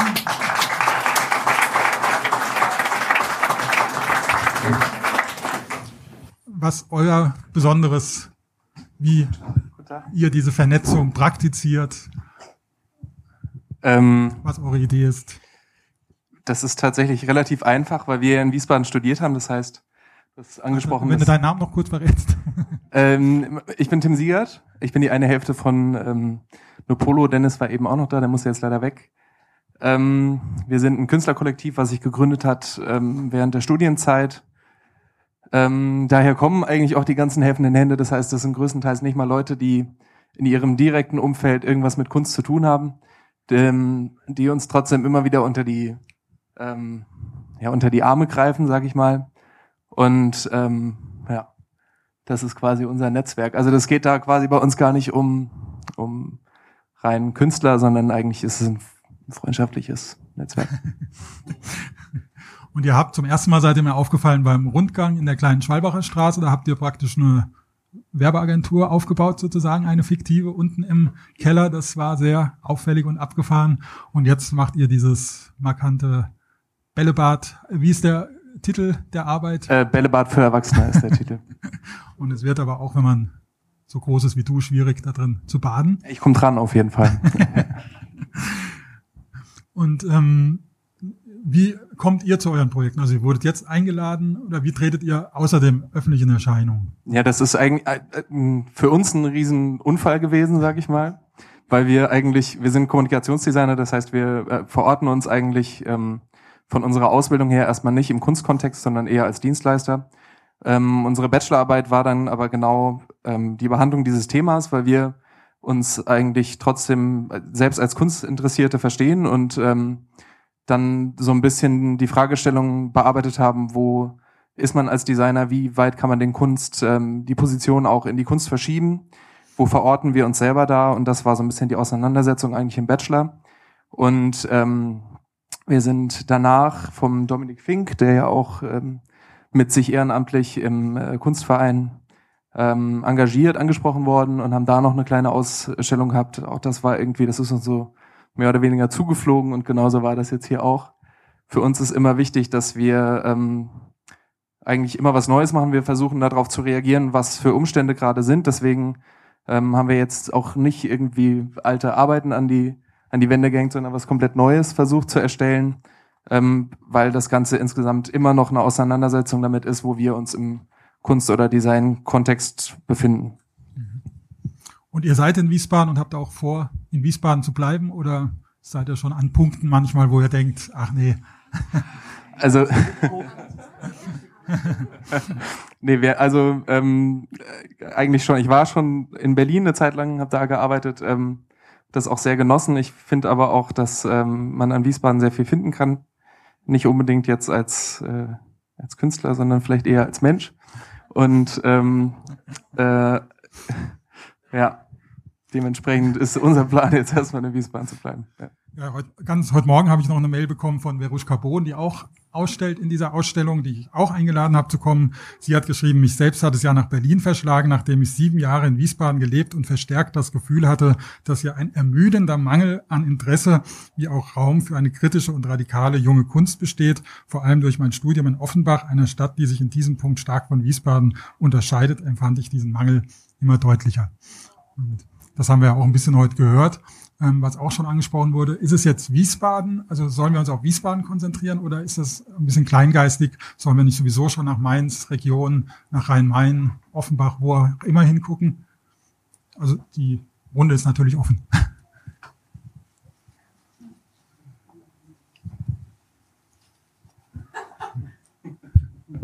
Ist das an? Ja. Also,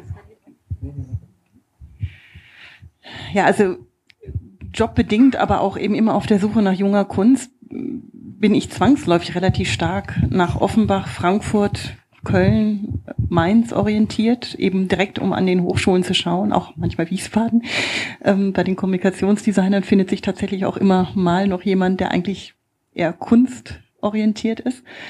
Ähm, was mir so ein bisschen aufgefallen ist in Wiesbaden und also es gibt die Leute, es gibt auch die interessierten Leute, aber es kriegt nicht so eine richtige Anerkennung. Und deswegen war mir diese Ausstellung auch so wichtig, weil wir gelten ja als so ein ziemlich etabliertes Haus. Also wir gelten ja als so ein ziemlich etabliertes Haus. Und das ist auch gut so. Und genau deswegen finde ich es so wichtig, dann eben auch die Wiesbadener darin zu zeigen, ähm, dass einfach, dass dann auch ich sag's mal, eine Kulturpolitik kommt. Und wir haben hier vorne in der ersten Reihe eine ganz große Kämpferin, Dorothee Ango kommt immer, aber dass es einfach diese Anerkennung in der Gesellschaft bekommt, Neugierde. Was kommt da eigentlich? Was machen die jungen Leute? Und ähm, wie viele trauen sich mal in den Schlachthof zu gehen und sich da einfach mal bei so einem Konzert einfach mal mitzurocken? Ich meine, wir haben ja auch alle gerockt früher und so, und das ist jetzt heute auch nicht viel anders. Also man bewegt sich einfach zur Musik und gut ist. Und ähm, dieses, diese Offenheit, die, die suche ich manchmal so ein bisschen. Es ist alles so klar. Wir gehen zum Wilhelmstraßenfest, wir gehen zum Weinfest, wir gehen zum ähm, Taunusstraßenfest. Taunusstraßenfest, genau, darf ich nicht vergessen, wenn ich hier Nero-Straßenfest. bin. Nero-Straßenfest. Aber und, und man weiß auch genau, wie man trifft, wenn man zu den verschiedenen Orten geht. Und ich fände es einfach, also das wäre jetzt so ein bisschen so mein Appell, wenn es so um so Vision geht, so dieses Aufmachen. Also dass man einfach mal sagt, ich gehe jetzt mal irgendwo hin, wo ich eigentlich noch nie war und ich weiß überhaupt nicht, was mich erwartet. Und ähm, bin einfach mal neugierig. Also ich, ich lasse mich drauf ein. Ähm, ich würde auch noch gern was zu sagen. Also ich habe irgendwann nach dem zehnten Gespräch über Wiesbaden gemerkt, dass es das Provinziellste ist, sich auf seine Heimatstadt zu beziehen, wenn es um Kunst geht. Also das ist einfach so, äh, darüber macht sich kein Künstler in einer ernstzunehmenden Metropole Gedanken, wo er gerade lebt. Er, er, er setzt es einfach um. Und wir haben hier diesen Diskurs die ganze Zeit. Das Zweite ist, diese Riesenkünstler, die da draußen unterwegs sind, beziehen sich zu einem großen Teil auf eine Kunstform, die hier mit entstanden ist und die unter anderem von NKV lange gefördert wurde oder immer noch gefördert wird, das ist der Fluxus. Also viele internationale Künstler beziehen sich, Yoko Ono ist einer der Beispiele, und du siehst immer wieder so, okay, weltweite internationale Künstler sagen Fluxus. Das ist so ein Erbe, also, dass man das verschenkt, ist halt krass. Und das Dritte ist, was ich auch immer beobachte in anderen Städten, wo Kunst funktioniert, ist meistens in den Städten, wo es Geld gibt. Komischerweise gibt es in Wiesbaden Geld. Aber das fließt nicht in diese Projekte rein. Und das sind so ähm, Bewegungen, wo ich denke mittlerweile für die Leute, die sagen, ey, nee, fuck off, ich gehe jetzt nach Berlin. Viel Spaß auf der Suche nach deinem ersten Therapeuten. Also, nee, ganz ehrlich, ich habe viele Leute darin nicht verloren in einem, in einem, in einem, in einem Radius, sondern in einem geistigen Zustand ähm, weil äh, 1000 Euro Kaltmiete für 60 Quadratmeter ist nicht mehr witzig und eine Gentrifizierung außerhalb der Stadt zu leben und zu merken auf einmal, oh, hier laufen halt einfach eine halbe Million von mir rum. Also das ist halt, ähm, ich bin sehr, sehr glücklich hier zu sein. Ich glaube aber, um es nochmal zu sagen, die Radikalität, die vor einem Jahr auf der Biennale passiert ist, wo alle Leute gesagt haben, Gott, was passiert hier? Aliens haben die Stadt belagert. Das ist genau das Richtige. Das ist einfach so. Und das ist die Aufgabe von Kunst. Also.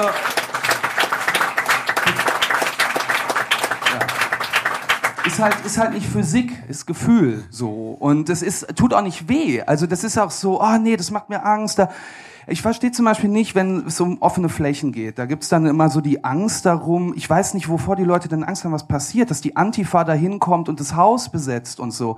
Also das Größte, was in Wiesbaden passieren wird, ist, dass zehnpiesige Menschen sich zusammensetzen und ein paar Bilder an die Wand hängen, Bier trinken.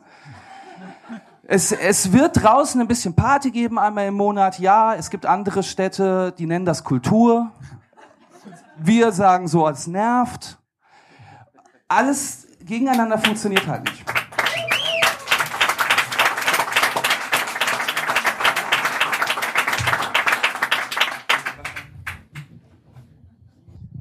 Also wer was sagen möchte, sollte am besten nach vorne kommen hier in die Fishbowl und vielen Dank, Tim. vielleicht ist das ja auch ein Kennzeichen von Wiesbaden, was du gerade sagst. Hier muss halt alles vielleicht ein Event sein. Vielleicht, ähm, also was woanders einfach ist, muss hier ein Ereignis sein. Ja, hallo, guten Morgen, guten Tag. Ich habe das Zeitgefühl verloren, es gibt keine Fenster in diesem Raum. Und viel Bier. Oh, das wollte ich auch schon sagen. Ich sah jemand mit einem Weinglas gleich um 11 Uhr, da dachte ich, oh, es geht früh los hier. Gut, ähm, ich bin Felix Hück, ich bin nicht Wiesbadener. Ich komme vielleicht, weiß nicht, kommt noch jemand aus Frankfurt? Offenbach? Gut, ich oute mich. Ich habe an der HFG ein Jahr studiert und bei Christian Jannecke. Und Christian Jannecke hat mal gesagt, ich finde es ja, also ich, ich versuche ihn jetzt irgendwie frei zu zitieren. Also ihm fiel auf, jetzt versuche ich mal indirekt, ihm fiel auf, dass viele Studierende, wenn sie sich Kunstwerke anschauen, sie sich eigentlich weniger die Kunstwerke als eher die Menschen, die darauf abgebildet sind, anschauen und sagen, guck mal, das ist doch der und der und das ist die und die. Ihm war wichtig, dass die jungen Menschen erstmal wieder ähm, die Fähigkeit erlangen, Kunstwerke als Kunstwerke zu sehen und nicht als, ey, meine Freunde sind da auf dem Bild. Also nicht Familienalbum mit irgendwie künstlerischem Anspruch.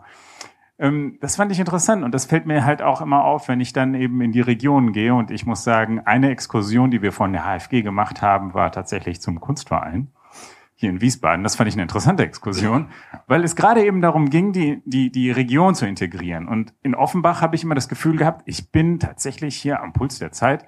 Kleine Stadt bei Frankfurt, hoher Ausländeranteil, das ist, äh, das ist das, was gerade abgeht. So, und in Wiesbaden habe ich das Gefühl halt nicht, muss ich ehrlich sagen. Und ähm, ich meine, klar, Menschen, die sich mit bildender Kunst befassen, sind besondere Menschen aus besonderen Berufsfeldern, äh, die ein hohes, äh, sagen wir mal, so einen hohen Anspruch haben in jeder Hinsicht. Ähm, aber das ist normal. Aber es gibt halt auch Menschen, die, die, die dem, dem so fernstehen, auch finanziell und auch, äh, ich, ja, also ganz kurz, bezahlt die Leute für ihre Arbeit. Bezahlt die Leute für ihre Arbeit. Hört auf mit diesem Ehrenamt-Ding. Ich bin's leid. Also ich beobachte das jetzt seit ungefähr 20 Jahren. Ich bin jetzt irgendwie sieben Jahre ehrenamtlich tätig bei einem Filmfestival. Und es zerbricht einfach dadurch, weil die jungen Leute sagen, Leute, ähm, wovon soll ich leben? Also wenn ich die Wahl habe, einen Job zu machen oder das hier ehrenamtlich zu machen, was mache ich?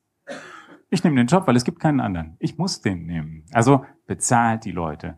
Zahlt nicht nur die Miete für die Räume, zahlt nicht nur das Material, zahlt die Arbeit der Menschen, weil das Material und die Räume werden die Arbeit alleine nicht machen.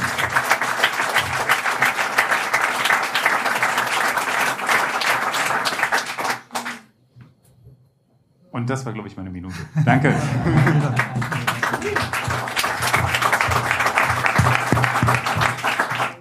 Also da muss ich ein, äh, reingrätschen, weil das war kongenial, was du gesagt hast. Wie war nochmal dein Name, Mims? Felix. Ähm, ich nehme wieder den Tim, der jetzt was Neues, Tim Bengel, den ich vorhin erwähnt habe.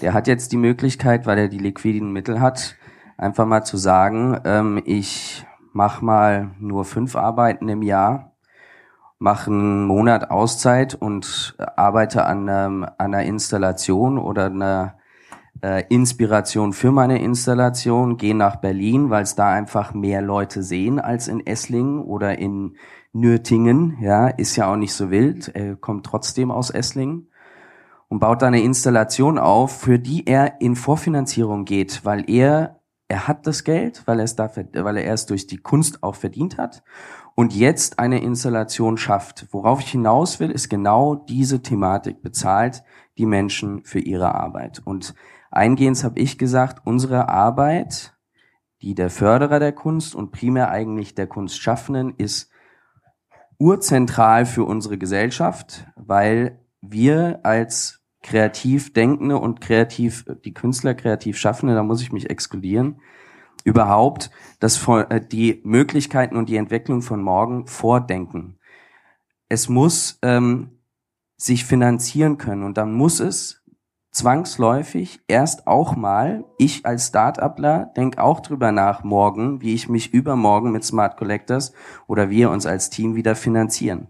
Und zwangsläufig habe ich vielleicht nicht die halbe Million, die wir äh, Anfang des Jahres brauchten, schon mal verdient gehabt, um sie dann zu investieren in ein neues Unternehmen. Das ist auch kreativ schaffend. Das ist nicht unbedingt jetzt Kunst an der Leinwand oder einer Installation, aber ein Startup ist auch eine neue Kreation einer Unternehmung. Und dafür brauchen wir auch Geld. Das heißt, äh, wenn wir Brücken bauen, ähm, Genre oder überhaupt Branchen in, und generell Disziplinen übergreifend. Ein Arzt geht auch nicht hin und hat unbedingt jetzt das, die Kohle, die Million für sein MRT und stellt diese, äh, diese Million in Sachen MRT in seine Praxis. Die muss er auch finanzieren. Das heißt, ob wir jetzt an ähm, ständig, also wir haben innerfamiliär groß die Diskussion teilweise, Fördermittel, ja oder nein. Es geht nicht um Fördermittel, die dann keinen Anspruch mehr haben. Es geht, geht um Finanzierungsmittel. Und da muss auch der künstlerische Kreis betriebswirtschaftlich denken und nicht nur ähm, schaffend denken, weil ohne Betriebswirtschaft kann ich auch mein äh, Startup nicht schaffen.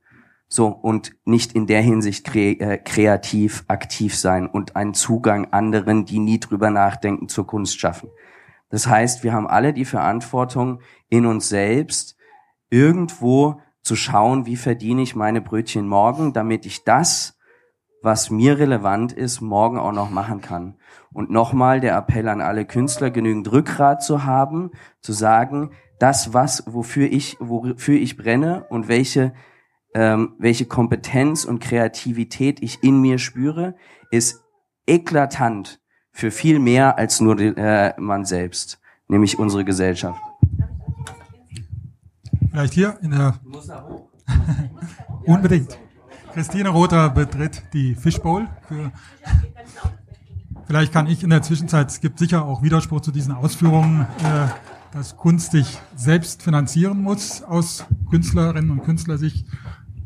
Aber Frau Rother? Also ich würde gerne Brücke schlagen zu dem, was jetzt mein Sohn gerade gesagt hat, hat aber auch was von den Künstlern auch von der Elke im Hinblick auf Ehrenamt. Es geht eigentlich nicht ohne beides. Das ist ganz klar. Äh, es ist wichtig, natürlich, dass wir Ehrenamt haben. Es geht nicht immer nur über die Finanzen. Es muss, muss auch Tatkraft da sein, auch gerade in der kulturellen Szene und der Kunstszene insbesondere. Aber was ich über die, jetzt mache ich 25 Jahre meine Galerie, was ich vermisse ist, dass es Menschen in unserer Stadt gibt, die sogenannte Mäzene sind, die mit der Kunst leben, die Kunst oder vielleicht meinetwegen auch noch Investoren, die vielleicht irgendwann mal so etwas zurückhaben wollen. Was steht dagegen, wenn jemand sagt, ich, ich schätze diese Kunst dieses Künstlers, ich möchte den fördern und dann gibt der Künstler ihm halt ein Bild oder eine Skulptur oder ein Objekt oder was auch immer oder macht mal eine Performance bei dem zu Hause. Aber der Sinn der Menschen hier in der Stadt dafür, das zu fördern, in ihrer eigenen persönlichen Art, das brauchen wir hier mehr. Viel, viel mehr. Und dann muss auch nicht so oft beim Herrn Funk angerufen werden. Wer wäre denn äh, dafür gefragt? Also ist das Rolle der Galeristen, der Künstler selbst? Der, beides, beides. Also Funk, auch, er, äh, naja, von, von, vom Kulturamt vielleicht auch, aber ganz stark von Seiten der Künstler auch und von unserer Seite Galeristen auch, dass wir sagen, wir müssen Menschen erwecken dazu, dass sie nicht nur einfach konsumieren, sondern dass sie ähm, einfach sich engagieren auch für die Künstler. Das, das, dafür stehe also ich schon die, seit meinem Leben. Vielleicht kann man da auch neue Formate schaffen also die Frage ist ja, wie kommt man zusammen? Also es gibt die klassischen Vernissagen, wo, ja. wie auch schon gehört wurde, das stimmt, da, immer da, alle unter sich sind. Wie ja, kann man das dann ist genau neue der Punkt. Wege schaffen? Das stimmt. Da denken wir auch drüber nach. So die klassischen Vernissagen sind eigentlich eher so naja, ich sage das immer, da, kommen die, die Vernissage-Nomaden und gucken sich. Meine Tochter hat mit acht Jahren, als sie mal Häppchen gereicht hat, äh, mal gesagt, nebenbei können Sie sich auch gern mal die Kunst angucken.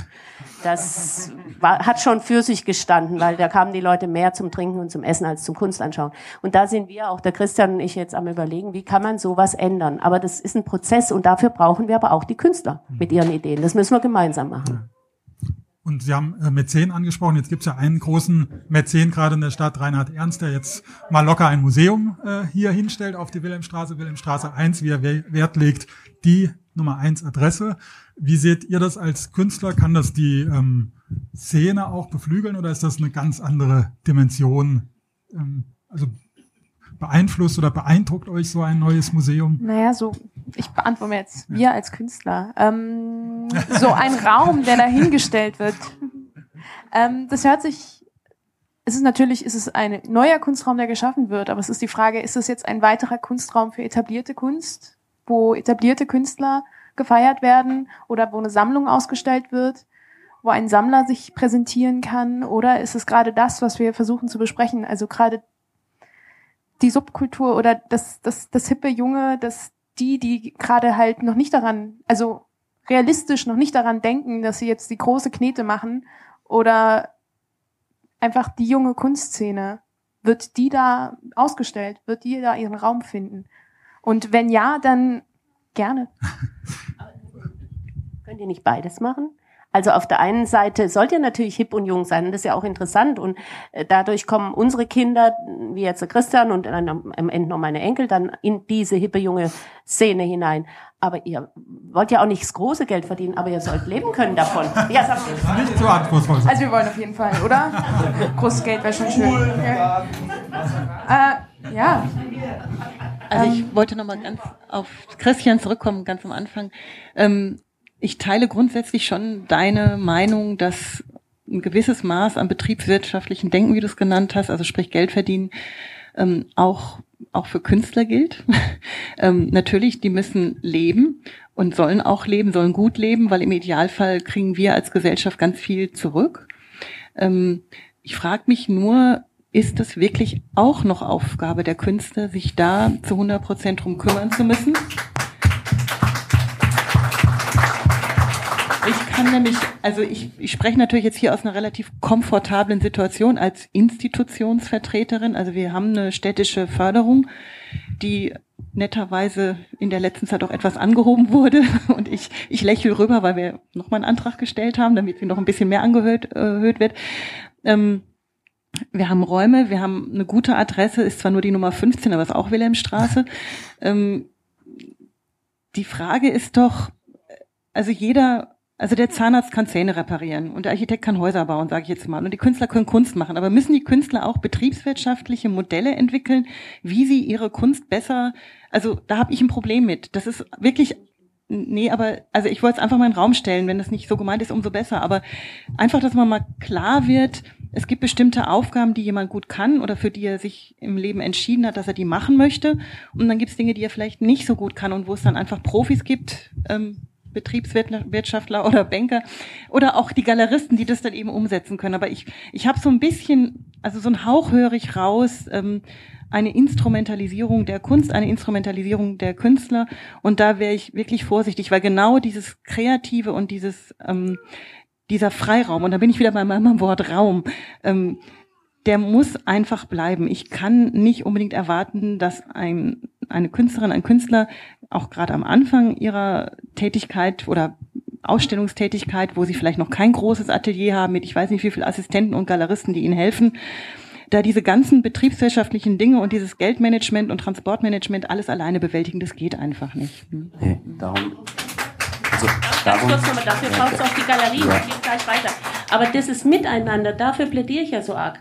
Und wenn's, wenn dann am Ende die Galerien sterben, weil dann wieder, jetzt geht's in die Politik, jetzt das, so weit gehen wir jetzt nicht, aber dann haben wir keine Galerien mehr, dann müssen die Künstler wieder selbst vermarkten, dann bleibt ihm am Ende gar nichts mehr anderes übrig. Aber das ist nicht der Sinn der Sache. Das, Da- das Miteinander, Institutionen, Galerien und Künstler, das ist wichtig. Nee, nee, ich, weil es auch an mich ging, äh, nehme ich mir jetzt den Raum da reinzuspringen. Äh, ähm, Gerade wenn der Spielraum entsteht für den Künstler, von dem du, Elke, ähm, gesprochen hast, entsteht ja erst, wenn er den, also seine Existenz gesichert hat. Ja, und wenn er darüber sich nicht mehr Sorgen machen muss um seinen zweiten und dritten Nebenjob. Ja, und ähm, es geht nicht darum, dass er die ganzen Kompetenzen hat, äh, betriebswirtschaftlich zu agieren und äh, dann seine Steuern noch zu machen und so weiter. Ähm, dafür haben wir, da ziehe ich wieder die Parallele zu, äh, zu den Startups, dafür habe ich auch nicht die äh, Kompetenz, wenn ich Smart Collectors aufbaue. Ähm, wir brauchen finanzierte, und das könnte man vielleicht mit der Brücke zu den Mäzenen oder besser genannt Investoren, ja, ähm, äh, äh, so aus der Startup-Szene gesprochen, ähm, die Brücke schlagen. Es braucht schon die Leute, die das Liquiditätskapital erstmal zur Verfügung stellen. Das kann eine Bank sein, das kann ein Investor sein, das kann ein Mäzen sein, you name it. Ähm, es muss aber allerdings schon drüber nachgedacht werden, wie das Produkt, was ich als Künstler produziere oder unter anderem produziere, irgendwo einen Absatz findet.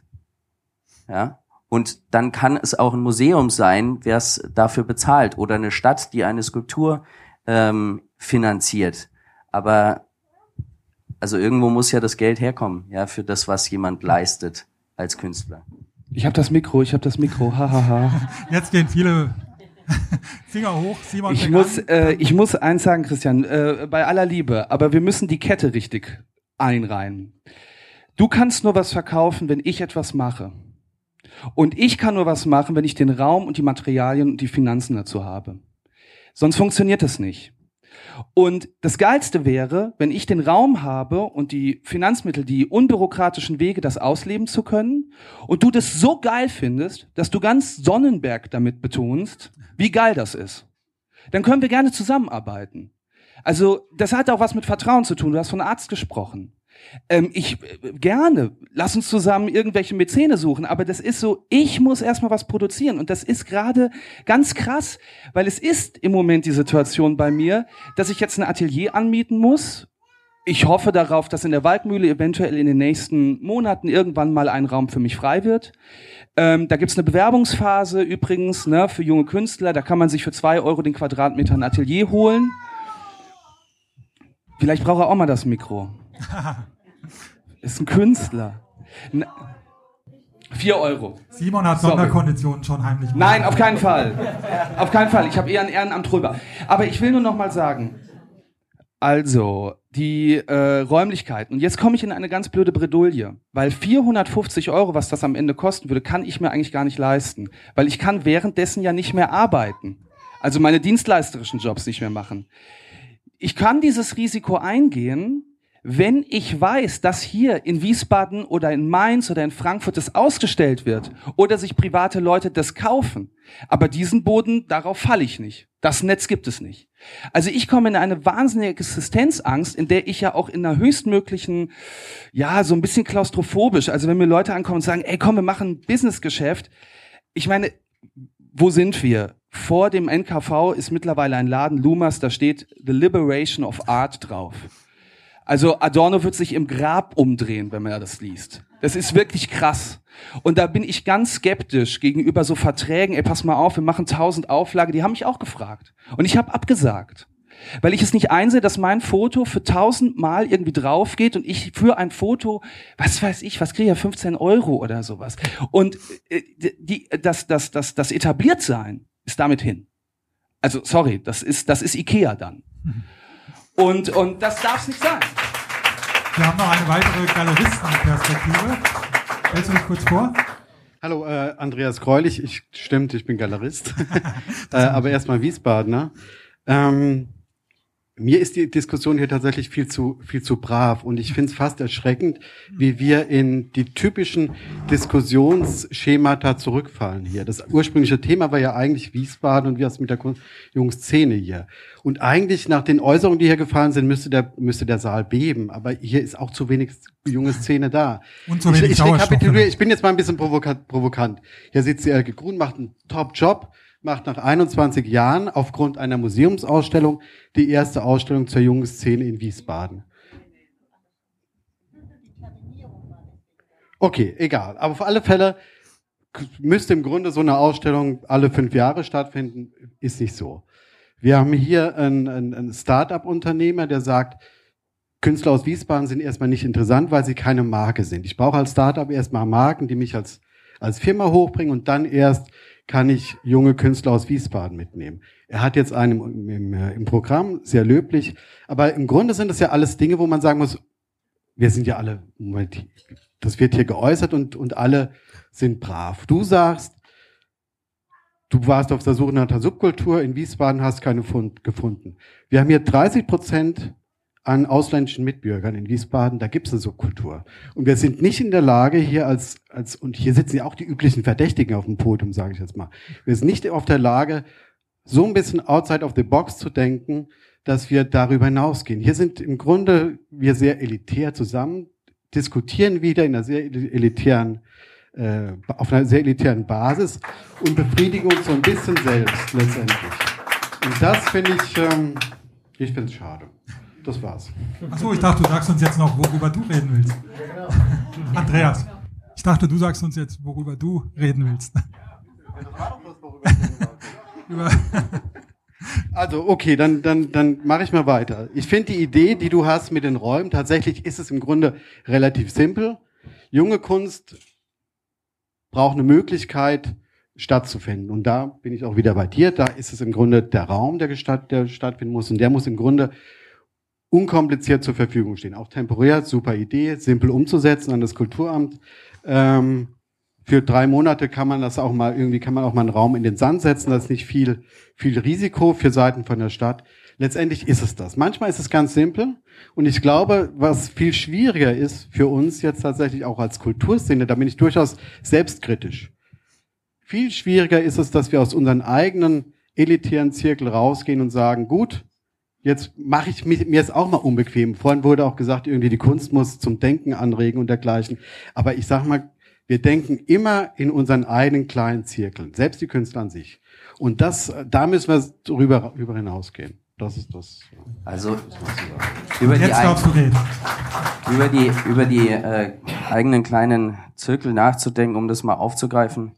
Also oder viele Punkte aufzugreifen. Ähm, ich habe war, war 2016 sehr krank und hatte dank der Krankheit ein Jahr Zeit, Raum, um aus dem Konstrukt, das war eigentlich mal, es war mein Hauptjob, aber es hätte auch gut und gerne ein Nebenjob sein können die ganze Zeit, weil ich immer Unternehmer werden wollte oder besser gesagt Familienunternehmer. Hatte einen Job in der Hotellerie, der mich gelinde gesagt hat, am Ende ziemlich angekotzt hat.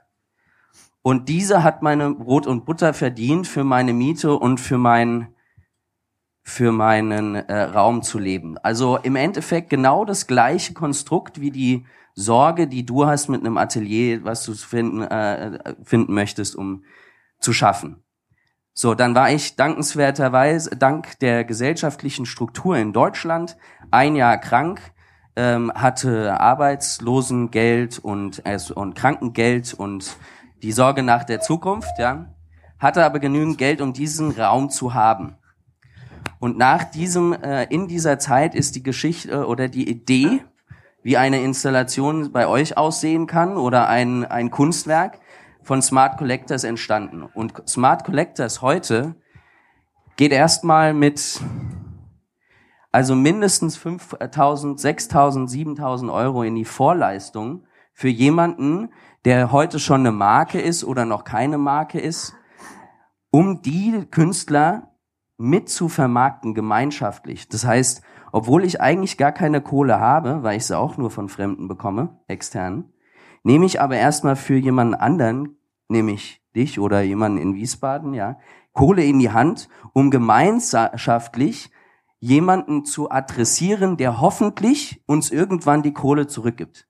Also wir sitzen, ob wir Künstler sind, Unternehmer sind ähm, oder einfach nur Leute, die unbedingt das machen wollen, was sie für, für das sie morgens aufstehen, alle in einem Boot.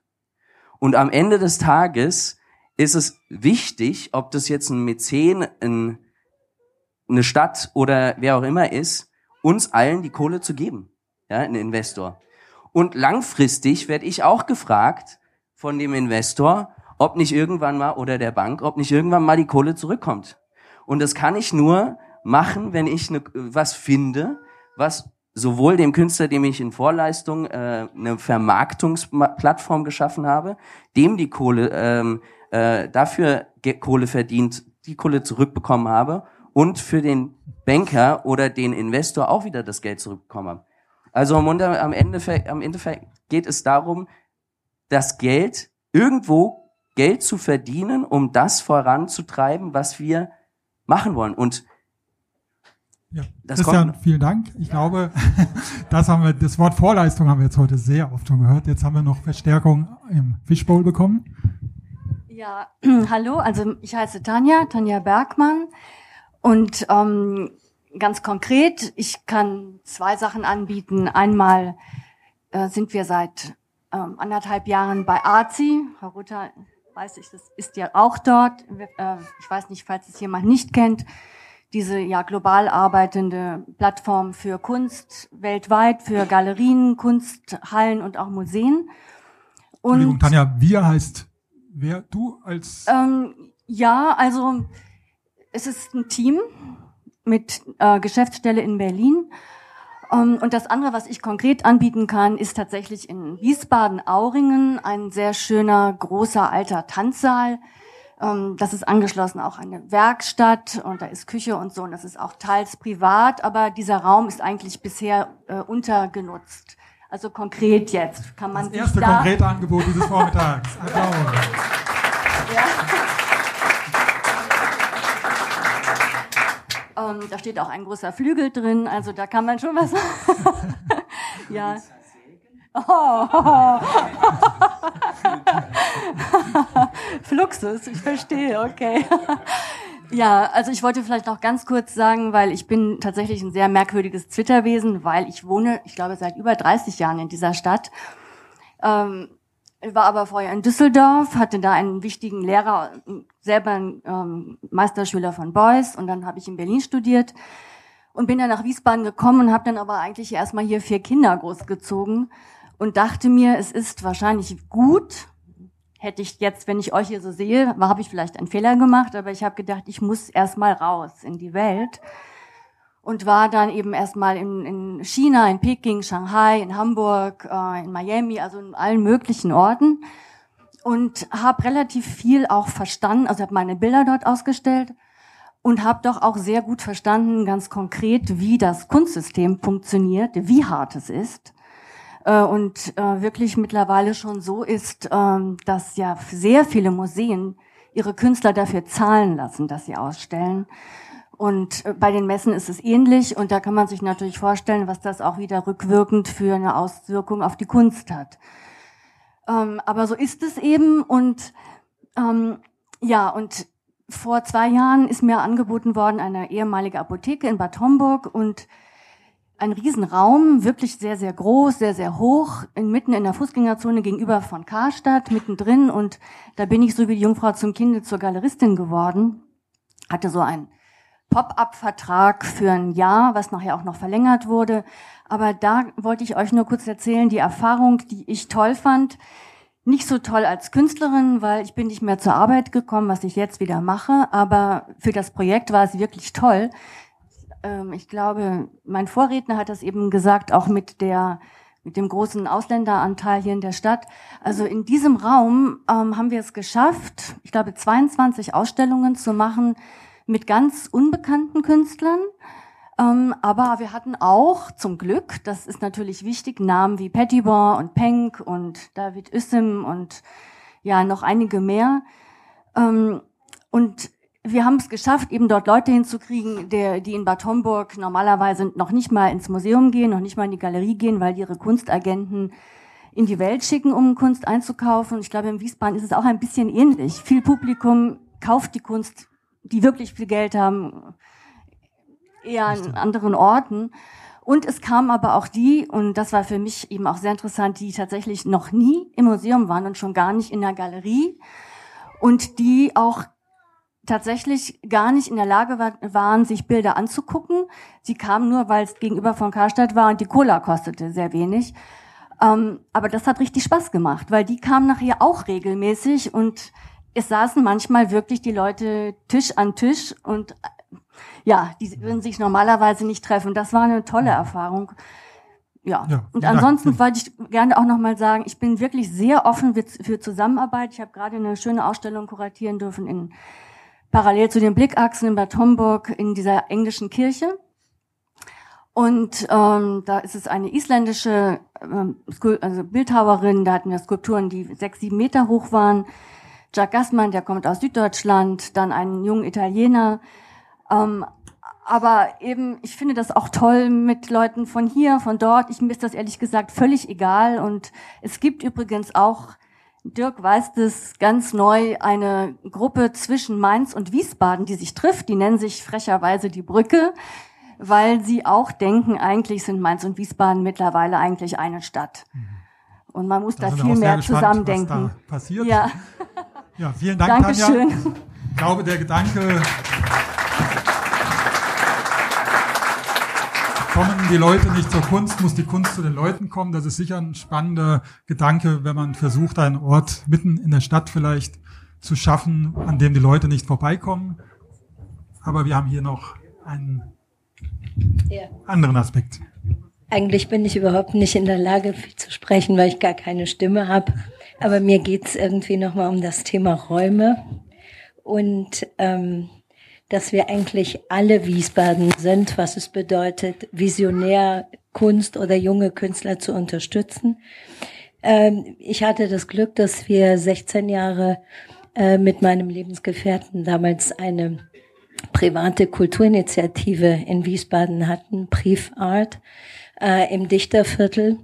Und ähm, wir sind an die Hochschulen gegangen und wir haben die äh, jungen Künstler eingeladen, ähm, eben Arbeiten bei uns ähm, entweder zu entwickeln oder eben auch bei uns auszustellen. Und ähm, es waren welche, die von weiter her kamen, inzwischen auch etablierter äh, in ihren äh, Stammorten sind. Aber es waren eben sehr, sehr viele bereichernde Dialoge. Und das, wozu ich eigentlich einladen ist, möchte, ist, dass man vielleicht überlegt, ob man Raum hat, eigenen Raum, den man einfach zur Verfügung stellt, zu dieser sehr interessanten ähm, Entwicklungsarbeit ähm, dieser Prozesse, die oft äh, das eigene Denken gegen den Strich bürsten, die ähm, einen herausfordern, ähm, sich selber auch andere Fragen zu stellen. Und das heißt eigentlich äh, nur den Raum zu öffnen, aber in diesen Raum so viel äh, Spannendes, so viel Ungewöhnliches zu bekommen, äh, dass das diese Ausstellungsarbeit, diese, sage ich jetzt mal, das, was an logistischen äh, Dingen dazu notwendig ist, eigentlich klein werden lässt. Und das war eigentlich nur mein Wunsch, ähm, so ein bisschen einzuladen, zu gucken, äh, habe ich nicht vielleicht Raum in also meinem Privatraum, Privatraum. Also dass man, wir hatten eine Unterstützung vom Kulturamt. Ben Patterson hat bei uns eine wunderbare Fluxusausstellung gemacht. Da hat sein Bolero gemacht. Wir hatten also ein ganz, ganz großes, 16 Jahre lang wirklich ein großes äh, Programm. Aber dass wir nicht immer schon wieder wie das Kaninchen auf die äh, Schlange schauen, dass die Stadt uns Räume gibt, die wir füllen können, sondern dass eigentlich jeder guckt, was habe ich denn vielleicht zur Verfügung, äh, was ein Teil dieser spannenden Kulturbewegung sein kann. Vielen Dank. Ja, es muss ja nicht immer die Stadt sein. Ich weiß, es gibt jemanden auch im Raum, der die Idee eines offenen, freien Raumes hat. Äh, ich gucke jetzt nicht, aber vielleicht will er Sie vorstellen, die Idee. Jetzt gucke ich doch. Komm. Machen wir noch mal was Konkretes zum Schluss.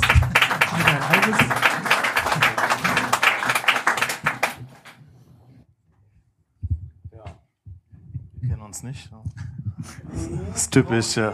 ist so.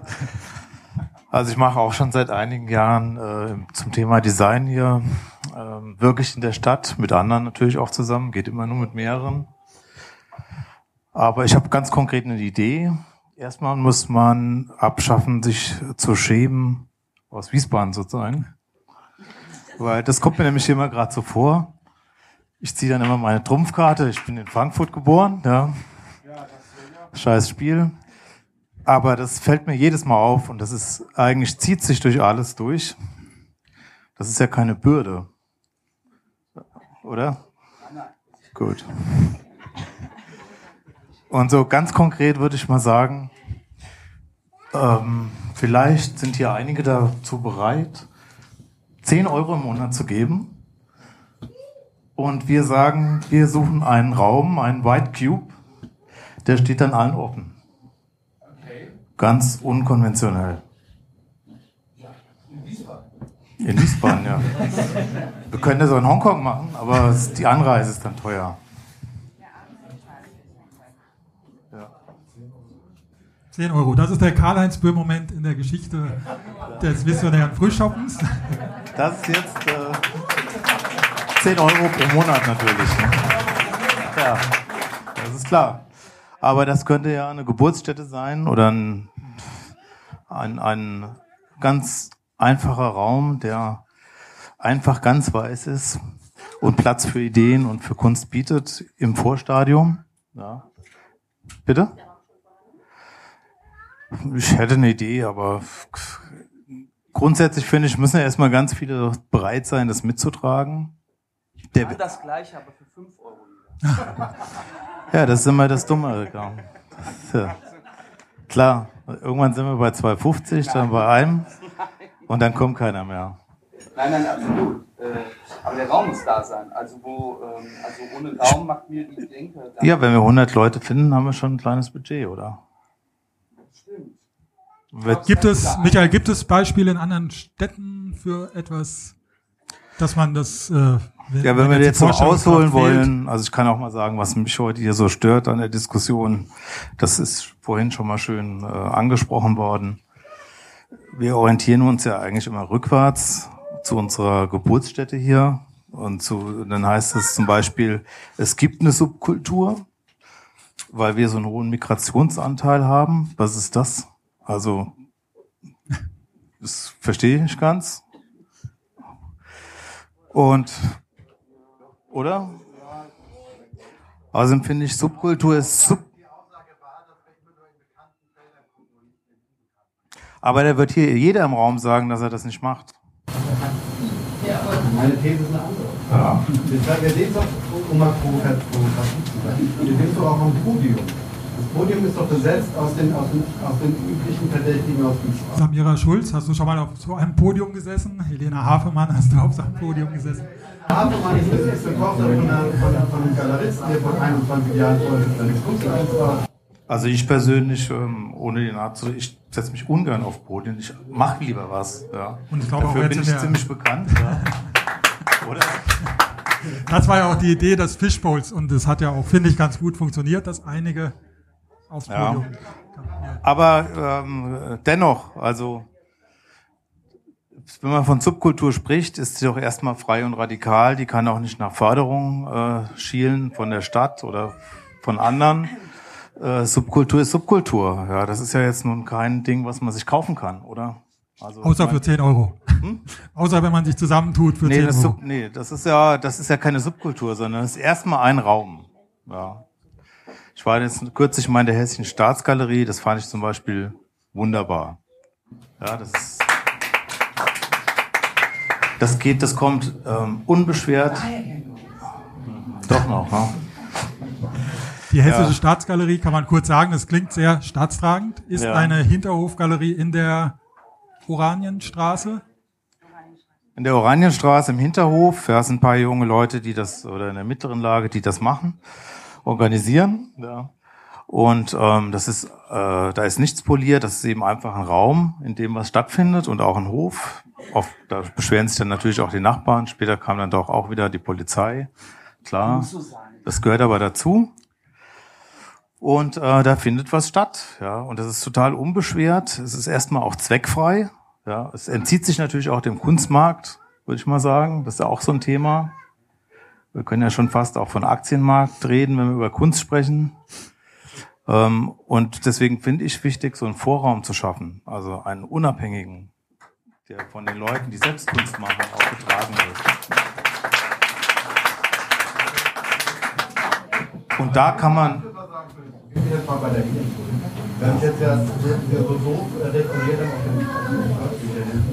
Kannst du doch ein Mikro nehmen, wenn es. Ich finde es nochmal, aber ganz kurz, nochmal ganz kurz, nochmal was Provokatives die Hegel sind die einzige äh, junge Vertreterin der jungen Szene und die redet hier am Ich nehme jetzt auch gerade wieder das Wort. Ich wollte was zu dem Beitrag sagen, weil also ist ja toll, dass es einen Raum gibt von, von Kunstschaffenden, die sich das selber organisieren und marktfrängen da arbeiten. Aber dann ist wieder die Verantwortung, diese Räume zu schaffen bei den Kunstschaffenden. Dass sie sich quasi wieder selber vermarkten müssen in gewisser Form. Also ich muss da jetzt einfach mal dazwischen gehen. Also sorry, dass ich jetzt hier so reinknalle, aber bei mir kocht es gerade so innerlich hoch. Also zum einen haben wir gerade gehört, dass da was gemacht werden muss in Wiesbaden und gleichzeitig hast du dich vor ein paar Jahren entschieden, ich denke auch mit sicherlich guten Gründen, deine Galerie von Wiesbaden nach Frankfurt zu verlegen, weil es einfach schwierig ist. Ist alles in Ordnung, aber ähm, wir wollen ja eigentlich so ein bisschen über die Wiesbadener Situation hier reden und wir werden jetzt, wie viel, 172 Jahre alt ist der Kunstverein. Also das muss man sich mal so auf der Zunge zergehen lassen. 172 Jahre. Gegründet von den Bürgern, damals nur die Männer, die sowas gründen konnten, also von den Bürgern der Stadt. Und seither hält sich diese Kiste irgendwie aufrecht, mehr oder minder ehrenamtlich. Ähm, natürlich, inzwischen müssen wir Leistungen dazu kaufen, Aufsichten, aber auch kuratorische Assistenten, Presse- und Öffentlichkeitsarbeit. Das ist einfach ehrenamtlich heutzutage überhaupt nicht mehr darstellbar. Nur letztendlich, es gibt einen Raum, der ich sag mal, Bürgerinnen und Bürger der Stadt gehört, denen jederzeit frei steht, sich entweder zu bewerben für eine Ausstellung, wenn sie nun Künstlerin oder Künstler sind, oder umgekehrt, ähm, wenn sie sich engagieren wollen und machen wollen. Aber ich gehe da auch mit in, in Helis äh, Linie rein. Das kann ja jetzt irgendwie nicht sein, dass die Künstler jetzt Geld organisieren müssen, dass ein Raum entsteht, damit sie ihre Arbeiten dort zeigen können. Und dann drehen wir uns in meinen Augen auch leider wieder total im Kreis. Also ja, aber bisher gab es ja auch keine Möglichkeiten, keine anderen. Bisher gab es ja auch keine anderen Möglichkeiten. Also ich habe jetzt hier mit, was der Simon und der Michael angesprochen hat, in der HSG ausgestellt und bisher hatten wir keine anderen Möglichkeiten. Also ich stelle seit zehn Jahren in Wiesbaden aus alles selbst organisiert, in irgendwelchen Bars, in irgendwelchen Hinterhöfen, weil es halt noch nie die Möglichkeit gab, irgendwo in der Öffentlichkeit auszustellen. Also ich muss sagen, das ist ähm, eine Aussage, es gibt in Wiesbaden keine Wiesbadener Künstler. Also ich bin 39 und aus meiner Generation, wir wurden die letzten 20 Jahre vergessen, gab es einige Künstler, die ich nennen könnte, die wirklich guten Stuff gemacht haben und immer noch machen, aber keine Möglichkeit hatten, das irgendwo auszustellen. Aber habt ihr euch mal irgendwie in irgendeiner Form bei uns vorgestellt? Ähm, also ich weiß zum Beispiel, Simon hat bei uns ausgestellt. Ich weiß, äh, Nicole Ahland, die war eben hier. Wen sehe ich denn jetzt gerade noch hier? Also den Benjamin Sem, das ist der Einzige, der sich in Wiesbaden, wenn wir nur in Wiesbaden denken, bei Smart Collectors mal telefonisch gemeldet hat. Ja, aber wir müssen jetzt auch nicht anfangen, dass jeder, wer sich bei wem. Das hast du ja vorhin schon erzählt. Privat, privat initiiert. Wir nehmen Tausende von Euro in die Hand, um die Kunstkultur nach vorne zu bringen. Und jetzt wird darüber diskutiert, wo ein Raum geschaffen wird oder nicht. Entschuldigt mal bitte, also äh, das finde ich wirklich ein bisschen provokant und ein bisschen. Äh, ja. ja, also. Ja. Christian, Christian, ich muss auf die Toilette, ganz ja. dringend. Ich muss jetzt ganz dringend auf die Toilette. Ja, ja. Ich will nur sagen, nächsten Samstag Hessische Staatsgalerie, gibt's eine Ausstellung, komm hin, guck dir das an. Ich weiß nicht, ob es verkäuflich ist. Und da stellt Jan Guntermann, Jason Sellers und ich aus. Und jetzt muss ich auf die Toilette. Ja. Und ich würde sagen, da kommen wir, da kommen wir alle hin in die Hessische Staatsgalerie. Und ich glaube auch, das alles sind hier auch ganz unterschiedliche Paar Schuhe natürlich. Da, da geht es auch um andere Ausstellungszyklen. Du hast von ein bis zwei Jahren im äh, Vorplanung geredet. Und ich glaube, die Idee, die der Michael hat, das wird dann auch ein bisschen zackiger gehen und nicht mit äh, großen Bewerbungsphasen. Es geht ja eigentlich es geht darum, Sichtbarkeit zu schaffen. Ja. Wir müssen auch, glaube also ich, langsam auf die Uhr schauen. Zum einen, weil die Luft immer dünner wird. Zum anderen, weil wir um 15 ja. Uhr im Nationalen Kunstverein ist heute, glaube ich, auch wieder noch eine Führung, oder? Aber jetzt nochmal Schlusssekunden. Also nur ganz kurz. Ich finde, das kristallisiert sich ja heraus, was da fehlt. Das ist, äh, wir können das digital machen, wir können das äh, in Geschäftsmodelle packen, aber es geht immer darum, einen Ort der Begegnung zu schaffen und der muss niederschwellig sein, was nicht heißt, dass es anspruchslos ist, sondern dass es einfach ein Raum ist, der niederschwellig zur Verfügung steht und an dem man ausprobieren kann. Da kann es ja auch Fehlschüsse geben. Mein Gott. Ja, da können wir warten, bis wir schwarz werden. Da habe ich auch einschlägige Erfahrungen gemacht. Aber wenn man sagt, es gibt, ein, es gibt hier einen, einen Kreis von Kunstinteressierten oder denen das am Herz liegt, wenn da jeder 10 Euro gibt im Monat, das müssen ja nicht nur die Künstler sein. Kann man sich nach der Veranstaltung einfach bei dir melden? Ja, kann man. Und für die Podcastler, wo können die sich hello, melden? Hello at ibis.com. Hello at ibis.com. Ab morgen. Und, und Helena ich habe übrigens auch Kommunikationsdesign studiert und schlag mich da schon sehr lange mit rum. Also der Kampf, den haben wir alle. Und das Wort hat Helena nochmal. Also ich wollte sagen zu diesem Kunstraum. Ich habe vorhin erwähnt, dass es zum Beispiel den Kunstraum in der Faulbrunnerstraße gibt. Es gibt Freiträume, es, das gibt es. Es gibt Menschen, die sich engagieren. Und ähm, nochmal kurz zu dem Thema. Also ja, ich kann verstehen, dass ich eventuell auch irgendwie zu einer anderen Generation wahrgenommen werde oder dass ich auch einen anderen Blickwinkel habe auf die Kunstszene Wiesbaden, weil ich tendenziell auch eher mit ähm, Eröffnung im NKV, Bevüsaal in der Kunsthalle groß geworden bin. Ähm, aber ich bin mir dennoch bewusst, dass es diese Probleme gibt in der jungen Kunstszene. Und ähm, ich bin als Position hier, würde ich mal sagen, ich vertrete auch so ein bisschen die Studenten, die gerade in ihren Hochschulen eigentlich noch diesen wunderschönen Raum haben, wo sie gerade einfach schaffen können und diesen Schaffensraum haben. Und ähm, was danach kommt, ist ja eigentlich eher so eine Angst, das große Loch, in das man reinfällt, weil man dann merkt, so viel gibt es dann eigentlich doch nicht, was jetzt aber auch irgendwie, ich weiß nicht, man darf dabei auch nicht vergessen, dass es Menschen gibt, die sich engagieren und die etwas versuchen. Also ich will jetzt nicht, dass es das Schlusswort ist, was es auch nicht sein wird, aber es klang jetzt doch etwas verzweifelt. Ich gebe das Wort auch gerne weiter. Falls jemand Samira hat das Mikro ja, Ich wollte noch mal eine Sache sagen. Ich weiß, also ich glaube nicht unbedingt, also es wäre schön, wenn es einen Raum gibt, der mehr, mehr bespielt wird und unterschwellig, glaube ich, finde ich auch eine gute Sache, weil äh, es da einfach auch viel ähm, viel Hemmung gibt solchen Institutionen gegenüber und ähm, aber was ich glaube, was halt auch einfach fehlt, ist ein bisschen Provokation. Also wenn und da bin ich wieder beim Thema Wiesbaden, die gemütliche Stadt, wo es einfach ein bisschen an ähm, Feuer fehlt. Ähm, also wenn man den Erdogan bedenkt, der dann irgendwie, bevor es äh, kritisch werden konnte, schnell wieder abgebaut wird, damit es alles schön gemütlich hier bleibt.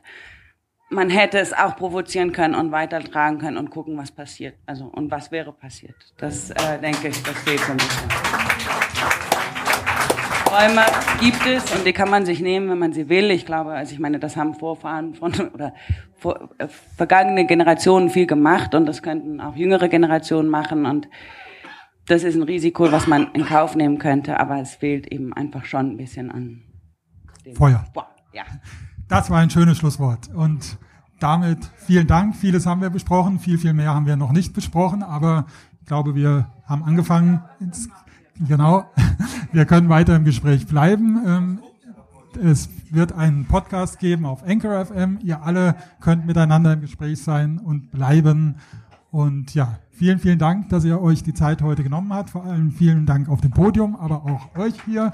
Und vielen Dank an das Valhalla in. Ähm, schönen Dank.